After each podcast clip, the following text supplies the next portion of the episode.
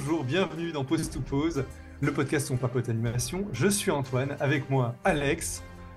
Coucou Et un invité exceptionnel, Benjamin Serbet. Salut. Bonjour. Ouais Ça va être fou On a Incroyable le plaisir de t'accueillir. Bon, si vous ne connaissez pas Benjamin, il a une chaîne YouTube où il interviewe euh, beaucoup euh, de gens du métier euh, sur les films qui viennent de sortir ou des choses comme ça. Tu analyses aussi pas mal d'animations, euh, soit de compte envoi euh, d'abonnés, soit, euh, euh, soit de productions qui sortent, etc. Si je me trompe pas, euh, est-ce que tu veux ajouter quelque chose? Ouais, c'est ça. Et puis, euh, je fais aussi mes, euh, mes propres projets. Donc, je travaille sur mon, mon court-métrage perso. Donc, je vous montre un peu comment je fais ça. Ça prend beaucoup de temps parce que je fais plein d'autres trucs euh, à côté. Et puis, il y a aussi notre application euh, Calipeg pour faire du dessin animé sur iPad. euh, S'il y en a que ça intéresse, c'est mon activité Ah mais principale. en oui, gros, c'est ça. vrai Donc, euh, voilà. Incroyable, c'est vrai, j'avais oublié dans tous ces projets. Ouais, il y a, il y a plein Euh, de trucs. Les, les journées sont très variées entre euh, tu tournes un truc pour un tuto, un cours en ligne, un montage, un machin. Plus en plus le côté euh, déplacement pour, euh, pour l'application, aller en festival et tout. Enfin, il y a plein de choses différentes donc c'est chouette. Mais en même temps, tu passes d'un métier à un autre tout le temps donc ça peut être un- ça qui est un peu, un peu chaud à gérer. Donc Ouais. j'essaie de m'organiser en ce moment, euh, voir comment, comment faire ça quoi. Trop cool en tout cas, trop cool. Euh, on est ravis de t'avoir en tout cas Merci. et on est là pour parler des sorties films et séries euh, qui, sont, euh, qui sont sorties en, deux- en 2023 en termes d'animation. On va compter euh, tout aussi, euh, donc c'est en termes de sorties françaises. Donc Mhm. si un film est sorti en Japon en 2022 euh, mais qu'il est sorti en 2023 en France, ça compte. Ouais. Euh, euh, donc voilà, on a eu une fin d'année euh, 2022 euh, qui a été marquée par euh, Avatar 2, Le Chapeauté 2, Pinocchio de Del Toro et Gustafsson. Il y a eu des sorties comme Ernest et Célestine 2, Unicorn Wars. Ça a été marqué 2022 par des grosses euh, productions, une animation qui se perfectionne, qui se cherche aussi un peu, qui essaie de trouver son propre chemin.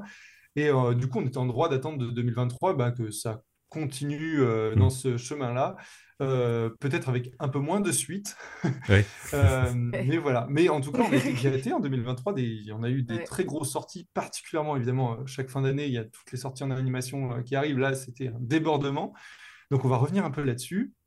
On va peut-être commencer par les, histoire de passer le plus gros, les grosses sorties de l'année. On a fait pas mal d'épisodes de, de pause to pause, un peu dans l'actu euh, dernièrement. Donc, du coup, ce qui fait qu'on a, on a, il y a eu des épisodes qu'on a fait. euh, voilà, on- je, je le préciserai, c'est le cas, notamment pour Spider-Man, Across the Spider-Verse. On peut peut-être commencer par là. Ouais. Le film de Sony Animation de Joachim Dos Santos, Ken Powers et Justin euh, Thompson. Donc, on a fait un épisode là-dessus. C'est un épisode un peu à chaud qu'on a fait.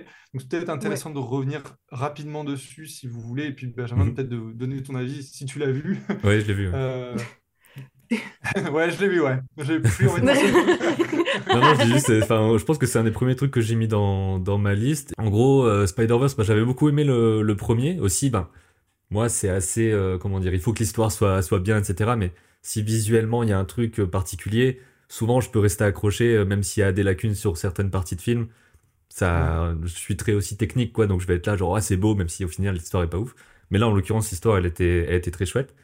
Et sur le 2, je, globalement, j'ai beaucoup aimé. Je trouvais que c'était euh, des, des, des trucs dans tous les sens et tout, euh, beaucoup de densité, on va dire, aussi dans, dans les relations au perso et tout ça. Visuellement aussi, euh, des, des trucs très, euh, très marqués comme les, les scènes avec Gwen et son père, quand c'est très Ouais. pastel, peinture et tout ça, des trucs assez, assez forts. Un, un des trucs qui fait que ça m'a un peu dérouté, on va dire, c'est que j'ai l'impression qu'il y a plusieurs fins dans le film. Et il y a plein de fois où je me suis Ouais. dit, Ouais. Là, ça va couper et ensuite on va avoir la suite bien dans, dans Oui, des Ouais. années. Et en fait, non, et en fait, non, en fait, non. Et ça fait ça deux, trois fois. Et j'ai aussi, bon, ça c'est plus pour le côté marketing et tout, mais j'avais oublié que c'était une partie 1. Parce qu'au départ, je l'avais su il y a Ouais. quelques années, Ouais. que c'était allé être euh, en, en deux parties. Mais là, je me suis dit, je crois, au bout d'une heure et demie, je me suis dit, mais en fait, il va y avoir un truc qui va nous frustrer à la fin parce que c'est c'est pas un film terminé, quoi. Donc c'est c'est ça un peu. C'est globalement, j'ai beaucoup aimé le, le film. Faudra que je le revoie pour voir si ça reste comme ça. Et, et c'est juste la fin qui m'a un peu. euh, ça savait Ouais. pas s'arrêter. J'ai l'impression avec un crescendo du son qui dure un quart d'heure et tout, tu te dis, c'est limite un peu trop, tu vois. Mais voilà. Clairement. Moi, c'est, j'avoue que je partage cet avis. euh, quand je, quand je l'ai vu à la moitié du film, je me suis dit, putain, c'est une partie 1, j'en suis sûr, Mm. alors que je savais rien sur le film. Ouais. Mais, euh, mais parce que ça met trop de trucs en place et tu sens que c'est des trop gros plots pour que ça, ça trouve une fin en, en, en- en une heure ou quoi, ou en une demi-heure. Moi, il y a des, il y a plusieurs choses. C'est euh, les conditions de travail aussi qui sont assez cata. Je trouve Mm. qu'on se répertorie sur le film dans le sens où il y en a trop dans. il y a trop de choses, il y a trop dans tous les sens, on sent que ça déborde de plein d'idées, etc. Et le film vieillit pas très bien. Euh, je pense qu'effectivement, le fait que ça soit une partie 1, finalement, euh, on ne prend pas. Ça fait un truc où on ne le prend pas comme un vrai film presque, euh, des fois. Euh, je sais pas, il y a quelque chose dans ma tête ou dans mon esprit où du coup il a un peu, un peu mal vieilli, il faudrait que je le revoie. Et effectivement, il y a des, Ouais. il y a des, les passages avec euh, Gwen, je, je trouve qu'ils sont assez, assez brillants quand même. Alors par contre, Alex, tu m'avais, tu nous avais partagé un truc qui m'avait fait hurler de rire, c'est que la direction artistique de Gwen, c'est. Et ouais, c'est de Bon, bah, ouais, il y a quand même un peu de ça. j'arrive pas à m'enlever ça de la tête. Enfin bon, vraiment, mais non, mais moi non plus, moi, les c'est- années c'est 2000 dans la la- tête, mais voilà. Ouais. C'est vraiment l'argument principal de ma coloc sur, euh, sur ce truc-là parce que elle, enfin, ma coloc, elle n'a pas aimé le film et donc du Mm. coup, euh, euh, on se bat un peu, on se bat un peu mutuellement sur euh, euh, les points forts et les points faibles. Et puis en fait, une fois, elle me dit mais mais tu te rends pas compte, euh, la, la partie de Gwen, c'est Jenna Lee, on a déjà vu ça. Et en fait, elle avait C'est- c'est- un peu trop raison. et donc du Non, coup, mais- était dans le futur depuis le début, hein, c'est comme ça. Ouais, Mais c'est oui, mais en fait, c'est ça, trop en avance. Euh, effectivement, c'est un film qui est plus visuel que, euh, que l'histoire. quoi. Je trouve que Mm. l'histoire a une place un peu moins Même importante. si l'arc avec, euh, alors je sais plus son nom, mais le l'antagoniste, on va dire, celui qui, celui qui dit il Oui. faut, il faut vraiment euh, pas que les gens passent d'un truc à un autre, etc. Il y a quand même un truc Miguel super, euh, ouais c'est ça. Ouais. Il y a, il y a quand même un truc super euh, fort là-dedans, je trouve, dans, la- dans la construction, parce que c'est c'est un peu une- quelque part une sorte de mode dans certains films maintenant, le côté euh, c'est un bâtard, mais en même temps il a un peu raison, et t'es un peu dans l'ambiguïté, etc. euh, Type Thanos et autres, tu vois. Donc il y a, Ouais, je, trouve ouais. qu'il- je trouvais qu'il y avait ce côté-là qui, je me demande un peu comment ils vont, euh, comment ils vont le, le faire aboutir ensuite, quoi. Mais je trouvais que c'était un des Ouais. bons points. En étant une partie 1, le film est réussi ou moins réussi euh, selon la suite qu'il aura. Aussi. ouais. Euh, après, moi, je suis un peu partisan ça. des films qui se suffisent à eux-mêmes et je trouve que euh, en n'ayant pas vraiment de fin, euh, ça manque un petit peu quand même.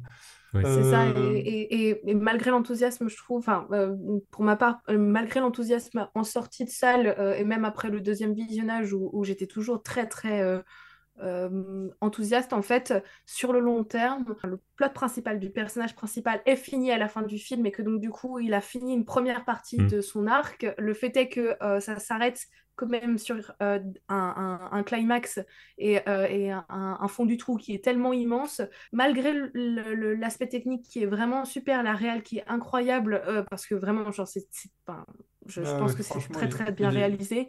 Euh, c'est un truc où euh, l'histoire n'est n'est pas finie et donc du coup, elle, elle ne peut pas être jugée maintenant.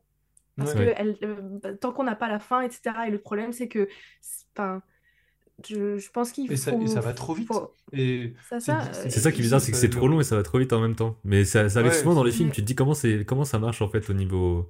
Si t'analyses le truc pour avoir trop de trucs, et en même temps, c'est trop ça- plein la ça- gueule. Ouais, je sais pas, mais en même temps, ça, ça rame un peu. Enfin, je sais pas. Ouais, ouais, c'est vrai, il y a des, y a des moments où possiblement je m'ennuyais un petit peu, mais visuellement, ça, effectivement, ça me maintient euh, euh, en haleine. Mais euh, il y a un moment où ton cerveau, il peut plus, quoi. Il y a des Mm. moments, il y a- je me rappelle, le début du film, il y a des, il y a du texte quand même. à- euh, pour préciser des choses qu'ils disent, ça pop. Enfin, tu vois, je, je me Ouais. dis, waouh, t'es vieux, c'est fini, en fait. Tu peux pas voir ce Oui, film. oui. Enfin, faut le voir en, en vitesse 0,5, tu vois. genre. Ouais. Et en même temps, je maintiens que euh, euh, la meilleure manière de voir ce film, ça reste au cinéma. Je veux dire, je, je- Mm. je pense que ça n'a pas Ouais. du tout le même effet sur un écran d'ordinateur ou alors euh, Ouais, tu euh, décroches, même sur pense, une télé. hein. Facilement. Ouais, ouais. Ça, ça regorge tellement de d'innovations, de, de, de trucs super chouettes dans tous les coins, dans tous les sens, que ce soit dans la texture, dans les FX, etc. Enfin, euh, je, je, je vois pas comment. Enfin, c'est pas que je vois pas comment tu peux apprécier le film en dehors de la salle de cinéma parce que ce serait un petit peu euh, euh, ambigu et euh, j'ai pas du tout envie d'être comme ça, mais c'est vrai que je pense que la meilleure manière de voir le film, ça reste en salle de cinéma. Ouais. Parce que sinon, en fait, tu vois rien. Tout est flou. Ouais, ouais, ouais. Mais c'est vrai qu'il y a des trucs partout, Euh, partout, euh, tout le temps. On verra, on verra la suite qui est censée être en de- cette année, là, en 2024. Euh, je Euh, crois pas, je pense que c'est, est je pense que c'est encore l'année prochaine. Mort, Parce hein. qu'en fait, à mon Ouais, avis, ouais. de ce que j'ai compris dans des articles et tout, il y a eu euh, surtout beaucoup de réécriture, je crois. D'où le fait qu'il y a eu des crunchs Ouais, énormes de toujours- travail euh, toute la semaine, euh, sans, sans stop, etc. Donc je pense qu'ils savent pas forcément. Enfin, je pense pas que ce soit on a un scénar pour un 2, un 3, tout est, tout est complètement calé. Ouais, ouais. Parce que visiblement, sur le Non, 2, non. les choses changeaient euh, au, au cours du truc, quoi. C'est ça. Ouais. Et donc, ils sont toujours en écriture, sauf qu'entre-temps, en 2023, il y a quand même une chose très importante qui Mm. s'est passée, c'est la grève des scénaristes, et euh, qui a ralenti énormément toutes les productions, y compris d'animation. Donc, euh, je vois pas comment Spider-Verse, c'est impossible d'avoir une euh, sortie en et même, il y a 2024. des... Ouais, ouais. on- J'en parle maintenant, mais effectivement, on est dans une crise de l'animation aussi. Alors aux États-Unis, Oui. c'est sûr, mais ça arrive aussi en France. Disney euh, a licencié beaucoup de gens, euh, des gens euh, parfois importants et sous- euh, tout du studio. Euh, c'est le cas de Netflix aussi, animation. Euh, Ouais. c'est le cas de grosses boîtes euh, américaines comme ça qui J'ai entendu ça de, Cartoon Network où en gros ils auront plus Ouais. une sorte de bureau vraiment à eux et tout. Ça existe toujours, mais ce sera un peu plus nébuleux quoi. Ouais. Donc ils, ils ont pas fermé le truc, mais c'est quasi ça en fait. Enfin, Ben, pot- potentiellement, il y a des, il y a des studios qui vont fermer, euh, des gros studios qui ont un studio mère, on va dire, et ensuite ils ont plein de petits studios autour, ils peuvent en fermer euh, pour euh, pour pas perdre trop de pro- trop d'argent euh, vu le ralentissement de, de projets ou de, de choses comme ça. Donc euh, donc avoir euh, avoir un peu tout Et- ça, c'est des questions puis- assez politiques et techniques. Et puis par ailleurs, euh, je crois que les scénaristes d'animation en France, euh, et ça c'est uniquement pour les Français, euh, sont en grève depuis trois mois aussi. euh, Oui. euh, Il y a le doublage aussi, euh, que- qui- le doublage qui touche ça. aussi l'animation, l'animation forcément, Mm. et, euh, et tout, il y a, il y a aussi l'i- l'intelligence artificielle qui a, qui a eu un gros boom euh, cette année, enfin en 2023, parce qu'évidemment on est toujours à la bourre, donc là on est en 2024, mais euh, coup, en, en 2023, et donc ce qui fait que ça amène plein de problématiques. Certaines productions, euh, certains, certaines entreprises vont utiliser l'intelligence artificielle pour euh, les- des choses artistiques, euh, pour économiser là-dessus. Euh, ce qui est, euh, comment dire, ce qui, ce qui amène plein de problématiques en fait. Ce qui peut être intéressant avec, moi je prends beaucoup de pincettes euh, parce que ça peut amener une création qu'on n'aurait pas eu l'i- l'idée. De... Il y a une façon d'utiliser l'intelligence artificielle qui peut être intéressante, mais moi je trouve que ça apporte aussi quand même beaucoup de problèmes euh, de, ben, de droit, de euh, euh, du fait que euh, ben aussi ça amène quelque chose qui peut aussi s'uniformiser euh, parce qu'il y a une espèce de direction artistique avec l'intelligence artificielle aussi. Et euh, enfin bon, plein de, plein de choses, c'est assez vaste. Moi, je la vois émerger surtout sur les posts de réseaux sociaux de, de Mm. beaucoup de boîtes euh, qui utilisent du Ouais. coup. Des écoles un- aussi, des ah, écoles je- d'art et tout. Mais oui. Mais est-ce que vous avez vu le scandale autour de la, la pub pour la Wacom? Ouais, c'est c'est ce que j'ai vu Oui, aussi. mais Euh, Il y a eu Magic aussi, des choses l'intelligence comme ça. Ouais, c'est ça, qui utilise l'intelligence artificielle pour vendre des tablettes qui font du dessin euh, euh, sur Ouais. ordinateur. J'étais en mode genre, mais qu'est-ce qui se passe? Qu'est-ce qui se passe Mais dans oui. votre tête, Ouais. les gars? genre? Bon après euh, c'est c'est annexe, mais Wacom euh, ils commencent à genre te vendre tous les trucs à part pour leur tablette et tout ça, ça part un peu en vrille, mais c'est encore Ouais. autre chose. Ouais, bah, ouais, ouais. Mais voilà. mais oui, par rapport à tous ces ailleurs. Ça c'est un moment un peu particulier euh, dans l'industrie en elle-même, donc on va voir un peu à quoi ressemble euh, à quoi ressemble l'année. Mm. Au niveau des sorties, j'imagine que bah, on va avoir des sorties de choses qui ont été faites dans les dans les années qui ont précédé quoi. Donc c'est plus sur l'année prochaine peut-être qu'on va vraiment voir le coup euh, du truc, à part peut-être pour les Mm. séries, mais pour les longs métrages, je pense que c'est déjà à peu près plié euh, pour ce qui sort en 2024. Ça, ça commence à être plié, Ouais. c'est Mm. ça. Mais, euh, mais comment? Mais c'est vrai que, ouais, et puis juste de manière générale, en termes d'industrie, le marché du travail euh, en animation en France, étant donné qu'on sous-produit beaucoup de choses aux États-Unis et que euh, les États-Unis ont été bloqués pendant cinq mois ou six mois, Ouais. euh, euh, on, on est sur une crise aussi du travail dans les métiers de l'animation. Mm. En 3D, Ouais, ouais. euh, ça se ressent très très fort euh, sur euh, à, enfin, En à 2D cause de aussi, tout ça. hein. donc, Et, En rappelant aussi que bah, Ah, ces grèves ont forcément des, des raisons, etc. Donc c'est pas oui, c'est bien pas le côté, bien sûr, euh, bien bien voilà. C'est vrai, Mais- c'est vrai, on n'a pas, Pas tout, précisé c'est- que Sinon on ça est- peut partir Oui, en gros truc de ouais, c'est c'est gréviste quand même. Non, Ouais, pas du tout, pas du tout, pas non, du tout. en Ils plus, ont bien en, raison. en soutien, et en plus, ils ont eu euh, gain de cause, euh, les scénaristes, et heureusement. euh, Ouais, Bah, j'ai pas le détail, mais il y a des choses qui ont été débloquées apparemment. euh, je sais pas trop Ouais. quels sont les compromis en détail, mais il a fallu du temps, il a fallu qu'il y ait aussi euh, des, des acteurs, des actrices connus qui rejoignent le Mm. mouvement, des réalisateurs, euh, réalisatrices. Enfin bref, c'est, ça a été euh, un, tra- un travail de longue haleine quoi, pour, euh, pour obtenir euh, Ouais. un peu des résultats. Mm. Euh, on verra un peu comment, ouais, ce qui, ce qui en ressort, comment ça évolue. On espère que de toute façon, la, la crise sera la plus courte possible. ouais. Ouais. Pour continuer peut-être euh, sur les sorties, euh, Parce revenir un que peu ça n'a pas empêché d'avoir des super films en 2023. Oui, bien, voilà. Euh, donc voilà. Euh, on a eu des, des grosses sorties aussi euh, pour euh, Illumination, donc euh, studio euh, franco-américain, on va dire. Ouais, tout est fait en France. hein. Oui, ça reste Universal derrière et tout, donc. euh, J'allais venir sur, par exemple, Super Mario Bros. le film mm. de Aaron Horvat, Michael Jelenic d'Illumination, du coup. Il y a Nintendo dedans, donc là, c'est franco-américano-japonais, on va mm. dire. on a fait aussi un épisode dessus à chaud. Autant vous dire que notre avis a quand même pas mal évolué. Enfin, moi, il a très mal vieilli dans ma tête. Je le trouve assez, assez splendide quand même. Enfin, splendide. Je trouve assez joli, quoi, visuellement. Il y a plein de c'est assez, ouais, je sais pas, c'est chouette, quoi, c'est assez lumineux. Mais, euh, mais qu'est-ce que j'ai oublié ce film? C'est illuminé. Oh, ah euh, oui, ouais, euh, j'en ressors sans, sans, rien. Quoi. Et au bout de trois jours, j'avais oublié le film. Et le film même a été un peu oublié par tout le monde. Il y a eu un espèce de. Tout le monde en a beaucoup parlé lors de sa sortie. mais ça a quand même fait. Euh, je crois que c'est le record de l'année, sûrement, en termes de, en termes de oui, je crois que c'est un des plus gros. Euh, Après, je sais pas à quel point les gens le revoient avec, euh, avec en train, etc. Quoi. Moi, je l'ai vu une fois, une fois en salle. Et c'est vrai que sur le, sur le côté visuel, je pourrais dire presque qu'il est parfait, tu vois, dans l'adaptation mm. du truc. Et euh, en soi, moi j'ai bien aimé, je l'ai pas revu, donc pareil, je sais pas, j'ai l'impression que c'était assez euh, condensé, ça allait très vite, donc t'avais pas ce côté longueur. Et le seul truc, bon après ça, je pense que c'est le côté un peu Illumination euh, des fois. Les musiques, genre années 80, etc., des musiques connues qui sont là pour juste illustrer un clip show, tu vois. Moi je me dis, bah mettez des musiques originales, c'est plus le, ce côté-là où je me suis dit, mettre Take On Me, bon ok, la chanson est cool, mais dans le contexte Mario, ça m'a fait chelou, tu vois. C'est plus ce genre de truc-là.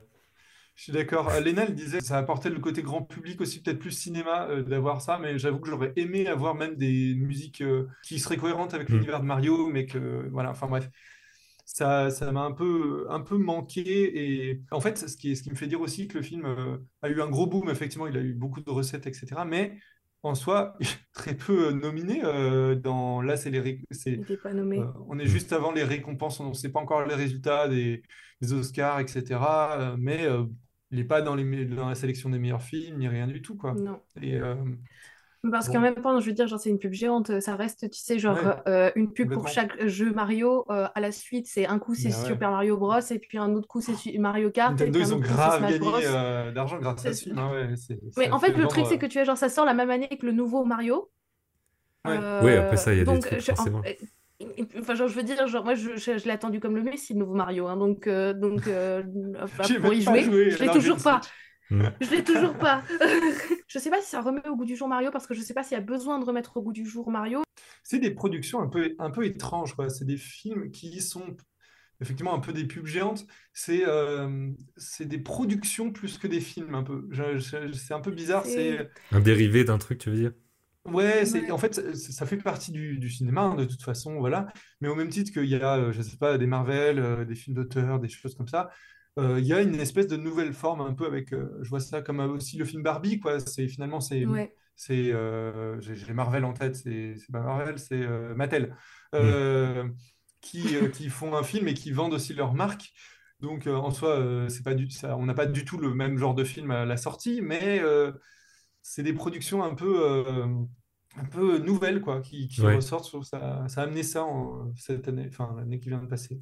En fait, moi, ce qui m'embête avec euh, le fait que euh, Mario soit pas nommé dans, dans, dans, des catégories, que ce soit Oscar, Golden ou je crois que même Emmy, il est très, il est très absent. C'est que en fait, c'est nier un savoir-faire chez Élimination parce que mmh. euh, que ce soit Mario ou Les Mignons ou euh, euh, Migration, ce sont des films qui sont de très bonne facture, juste technique, et avec des très bons techniciens. Je dis pas ça parce qu'on est en France et Cocorico, etc. C'est juste, dans les faits, quand on regarde ces films, ils sont juste fondamentalement très bien faits. Mmh. Et, ça mériterait une meilleure...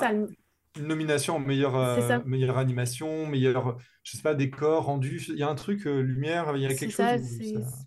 Et c'est un truc où voilà, on a tendance justement, enfin, euh, étant donné que c'est euh, Illumination, c'est les mignons, on a tendance à classer ça pour euh, directement de, de, voilà du, du, du, studio pour enfants, mm. alors que, enfin, genre. Ah ouais, mais c'est. Si, si, même si, si font des films pour, pour enfants ou des films familiaux, on va dire ça comme ça, c'est de très bonne facture et c'est vraiment, mm. vraiment chouette, quoi. Genre, il ne se, pas pas de la gueule du monde. J'ai pas vu Migration, je sais pas si l'un d'entre vous. Non encore vu Migration non plus. on a le réalisateur la semaine prochaine à l'école, donc du coup, il faut que je le ah trouve. donc, c'est de Benjamin Renner, effectivement, celui qui a fait euh, le premier Ernest et Célestine. Euh, et il y a aussi euh, renard. euh, Homsi. Ouais, et le grand méchant renard, excellent film, euh, excellent film. Euh, les deux euh, sont excellents. Donc du coup, on n'a pas encore vu Migration. Euh, de ce que j'ai pu voir, effectivement, le rendu est très joli.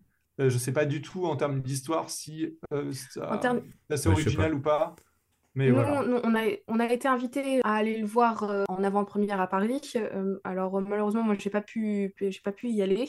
Mais euh, comment, j'ai plein de camarades de classe qui l'ont vu et qui m'ont dit que c'était super chouette. C'était familial, super bien écrit, que ça parlait de thématiques euh, avec beaucoup de, de, de- beaucoup de sensibilité et, Mm. euh, et, et c'était, euh, et que c'était vraiment du, du très beau film familial.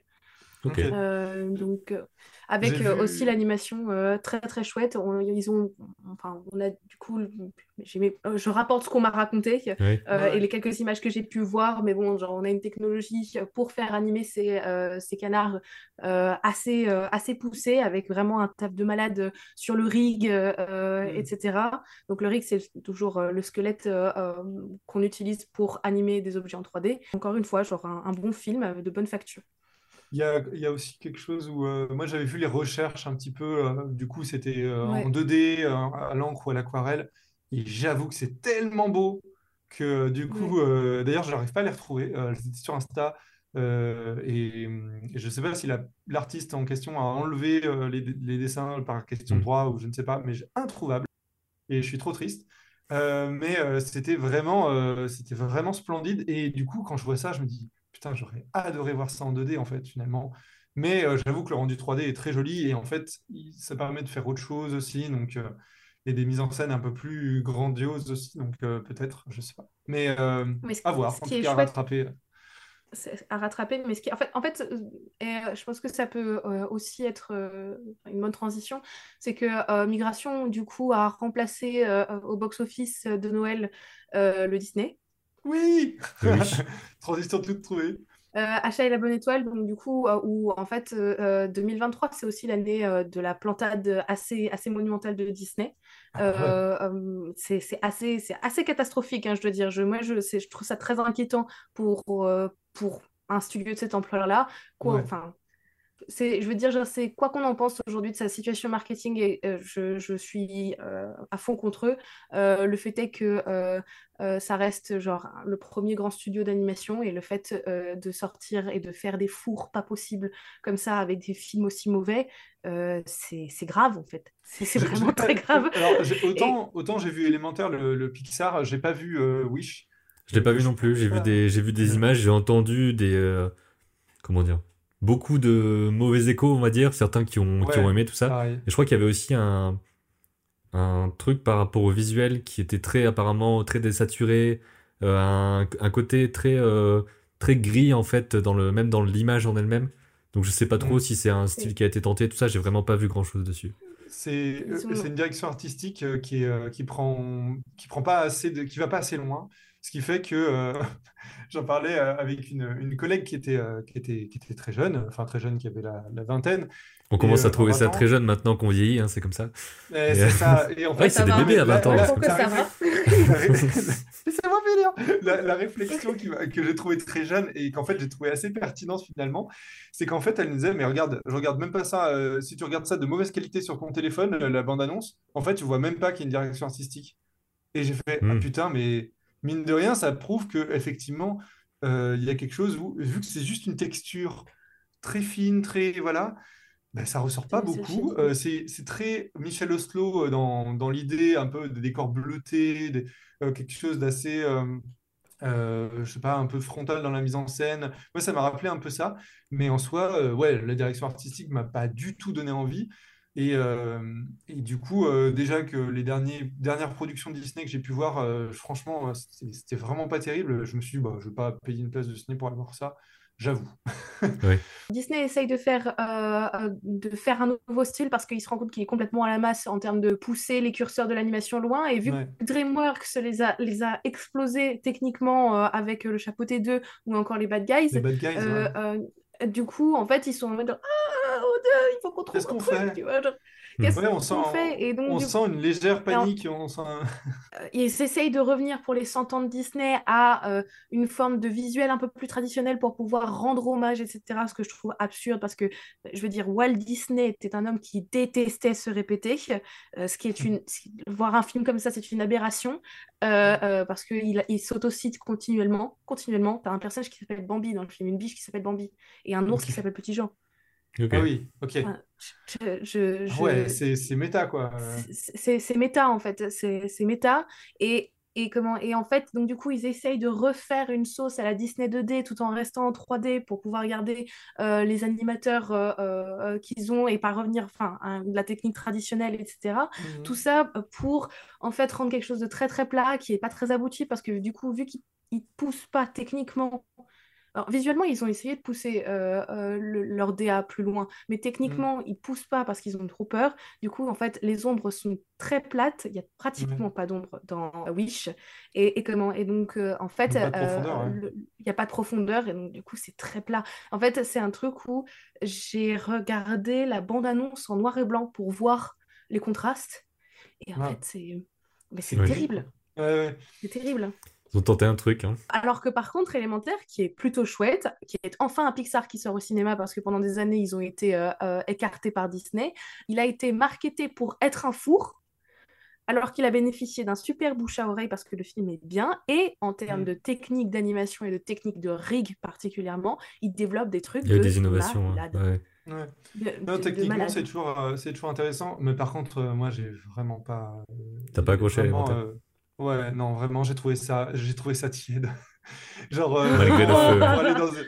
Non, mais vraiment, c'est. euh, j'ai pas cru à la relation entre les personnages. Genre, les, le- les deux, là, euh, l'eau et le feu, là, vraiment, je, je me disais, mais à quel moment ils se rapprochent? Parce que, genre, je comprends pas que- quelle accroche ils ont eu, en fait, durant le film, ce qui fait qu'ils sont ensemble à la fin.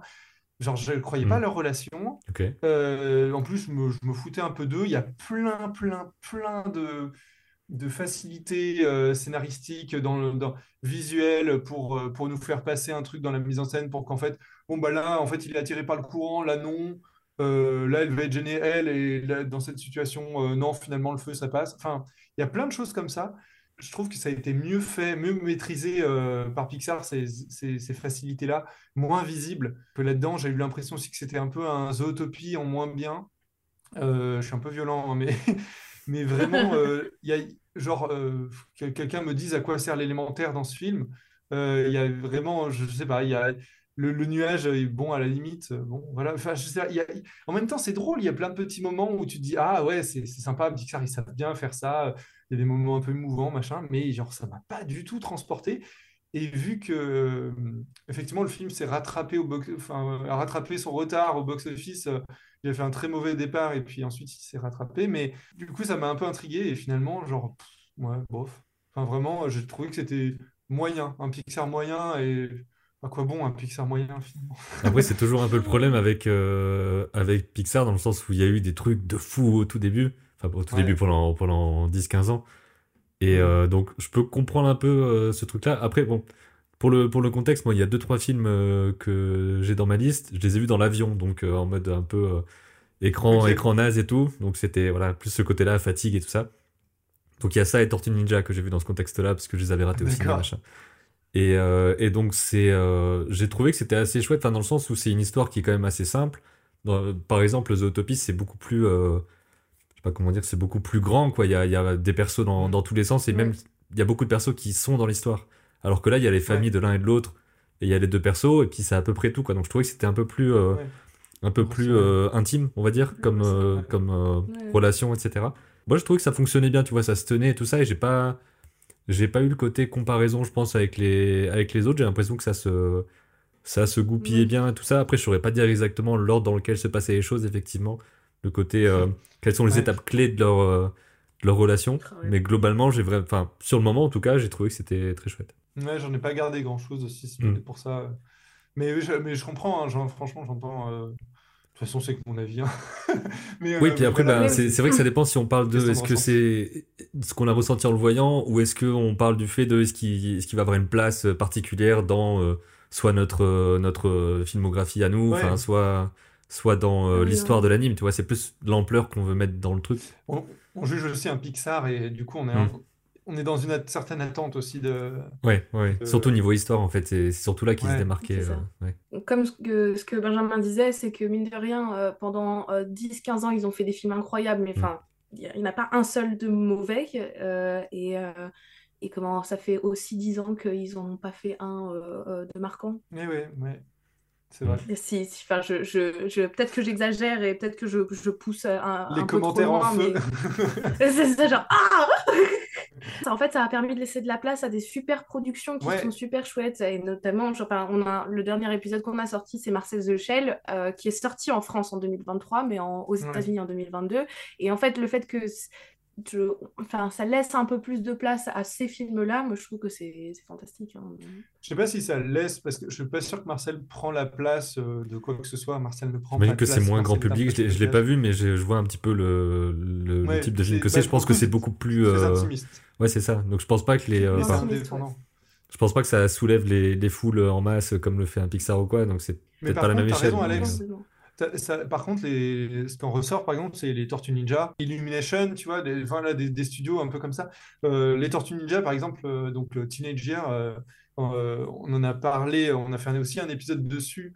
Pour le coup, moi j'ai trouvé que c'était un film très, très sympa et la direction artistique que je trouvais peut-être trop similaire avec euh, Spider-Man, finalement j'ai trouvé que elle s'en détachait quand même un peu et ça donnait un C'est beaucoup un plus vers le cartoon, et- etc. euh, Ouais. plus un côté stop-mo, euh, alors que. Spider-Man, c'est un côté plus comic book, dans le sens où les. Je me disais aussi en voyant les bandes annonces et tout ça, tiens, est-ce que ça va pas vers les mêmes euh, horizons graphiques?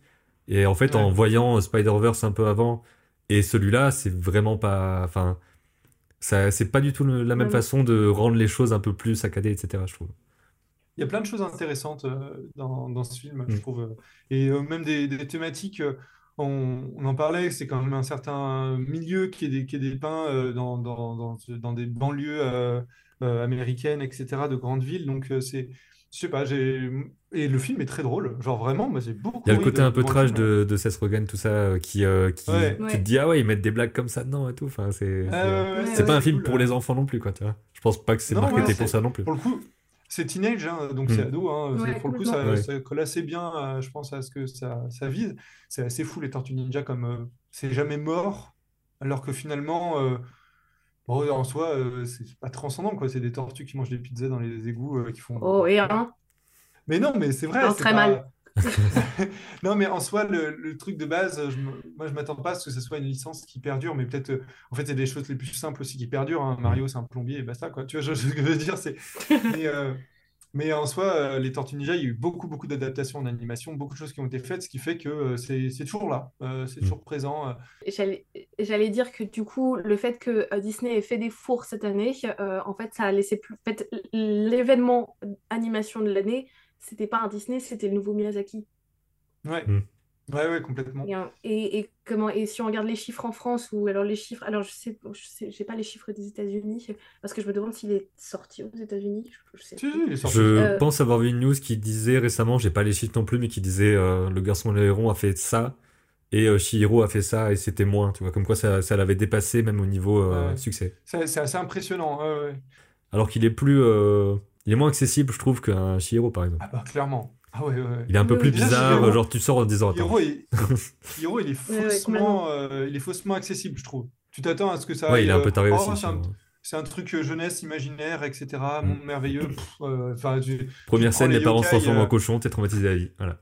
ouais, bah, déjà, Voilà, voilà et puis, Et je disais l'autre jour que le héron, le Ouais. héron, il va trauma- traumatiser des générations de gosses. c'est sûr, c'est sûr. sûr. Et de gens sûr. de 26 ans, euh, ouais, ouais, ouais, c'est possible. Ouais, C'est ouais, c'est ouais, pas, c'est pas la honte du tout. Hein. Et, et vous en pensez quoi de, de, de ce film-là dans, comment dire, dans la carrière Miyazaki, euh, qui s'arrête jamais, hein, il a pris sa retraite quatre fois. Mais, mais en Ouais, gros, le, côté un peu de testament, parce que c'est vrai que nous, en le voyant, enfin, j'imagine qu'on peut dire euh, ce qui se passe dans les films, etc. euh, Oui, vas-y, hein, ouais. euh, bien sûr. Vas-y. le côté, euh, il- le, le vieux, il cherche une sorte d'héritier, mais en même temps, il, euh, il donne pas le truc en disant personne pourra faire mieux que moi, machin. Et il occulte totalement qu'il y a une possible héritière dans l'histoire qui est là depuis longtemps avec lui. hein. Il est en mode, euh, c'est peut-être le gars, mais c'est pas toi. Et euh, il dit, ouais, même le gars, en fait, non, c'est un peu nul et tout. Donc je me suis dit, c'est un peu chelou le message, tu vois. Je me dis, c'est vraiment pour dire, il y aura pas mieux, quoi. Ouais. C'est c'est le gamin aussi qui dit, euh, qui refuse, quoi. Aussi, il y a quelque chose où il dit non, mais j'en veux pas de tes capes-là, en fait, je préfère le monde où il y a la guerre. Ouais, ouais, mais je me dis, s'il y avait vraiment ce côté représentation de euh, personne pourra faire mieux. euh, de ce que j'ai lu et de ce que j'ai compris, c'est que le, le- le maître à la fin, c'est pas Miyazaki, hmm. c'est c'est Takahata. Hmm. Et donc, du coup, en fait, je, je me demande à quel point. Parce que je suis d'accord avec toi, moi, la première fois que j'ai vu le film, je me suis dit, c'est un peu audacieux comme, euh, comme statement de bon, bon, personne ne fera jamais mieux. Et en même temps, si le garçon Mahito, c'est Miyazaki et euh, que le maître, c'est Takahata, alors est-ce que ça veut dire que il- lui, il se place en position humble de il fera jamais mieux que Takahata? Et en même temps, euh, dans la culture et dans le, le- l'impact euh, culturel, euh, Miyazaki est, je pense, plus, euh, plus important que Takahata, même si je préfère les films de Takahata. Euh, Je dis ça euh, sans, sans que ce soit mon, mon, mon avis, sûr, hein, ouais. mais euh, comment? Mais comment? Donc, j'étais très perturbée aussi sur Bah, euh, c'est un film que, perturbant sur le sens, en fait. On sait pas. C'est... Ouais. Après, ça On peut être bien, parce que moi, hein. je suis, je suis dans l'équipe de ceux qui se disent, bon, ça me dérange pas s'il y a euh, des trucs qu'on sait pas dans le film. Enfin, dans les films en général. Ouais. Si je sors en me disant, ok, il n'y a pas.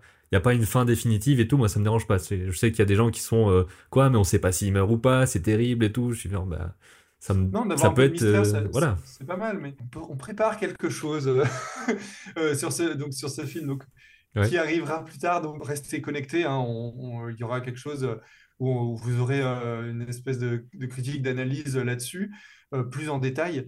Mais en tout cas, c'est un film qui est euh, effectivement assez peu accessible et euh, très, très compliqué à digérer. Il y a beaucoup de choses, effectivement, et beaucoup de mystères. C'est un film qui parle beaucoup de Miyazaki, de sa vie, de ses films. Il y a beaucoup de références. Ouais. et je trouve que du coup, c'est un film qui est, qui est difficile à regarder sans, en oubliant complètement. Miyazaki, ouais. sa carrière, ses films, etc. Ça parle tellement de ça que, que du coup, c'est un peu bizarre, c'est un peu méta comme, euh, comme Mm. visionnage et comme film. Il y a, il y a un retour euh, qu'on s'est fait, donc je l'ai vu avec ma, avec ma compagne qui disait on aime, on n'aime pas le, le garçon, quoi. Il est, il est, en- il est, il est pas attachant, etc. Enfin, beaucoup, ouais. il y a un truc qui pouvait être un peu bloquant comme ça, un peu plus pour elle que pour moi, mais je- quand on en a discuté, je me suis dit, ouais, je vois ce que tu veux dire, et il y il avait pas, enfin, en tout cas, on n'a pas eu vraiment une attache émotionnelle comme on peut avoir avec une Chihiro ou, ou les petites dans Totoro, etc., quoi.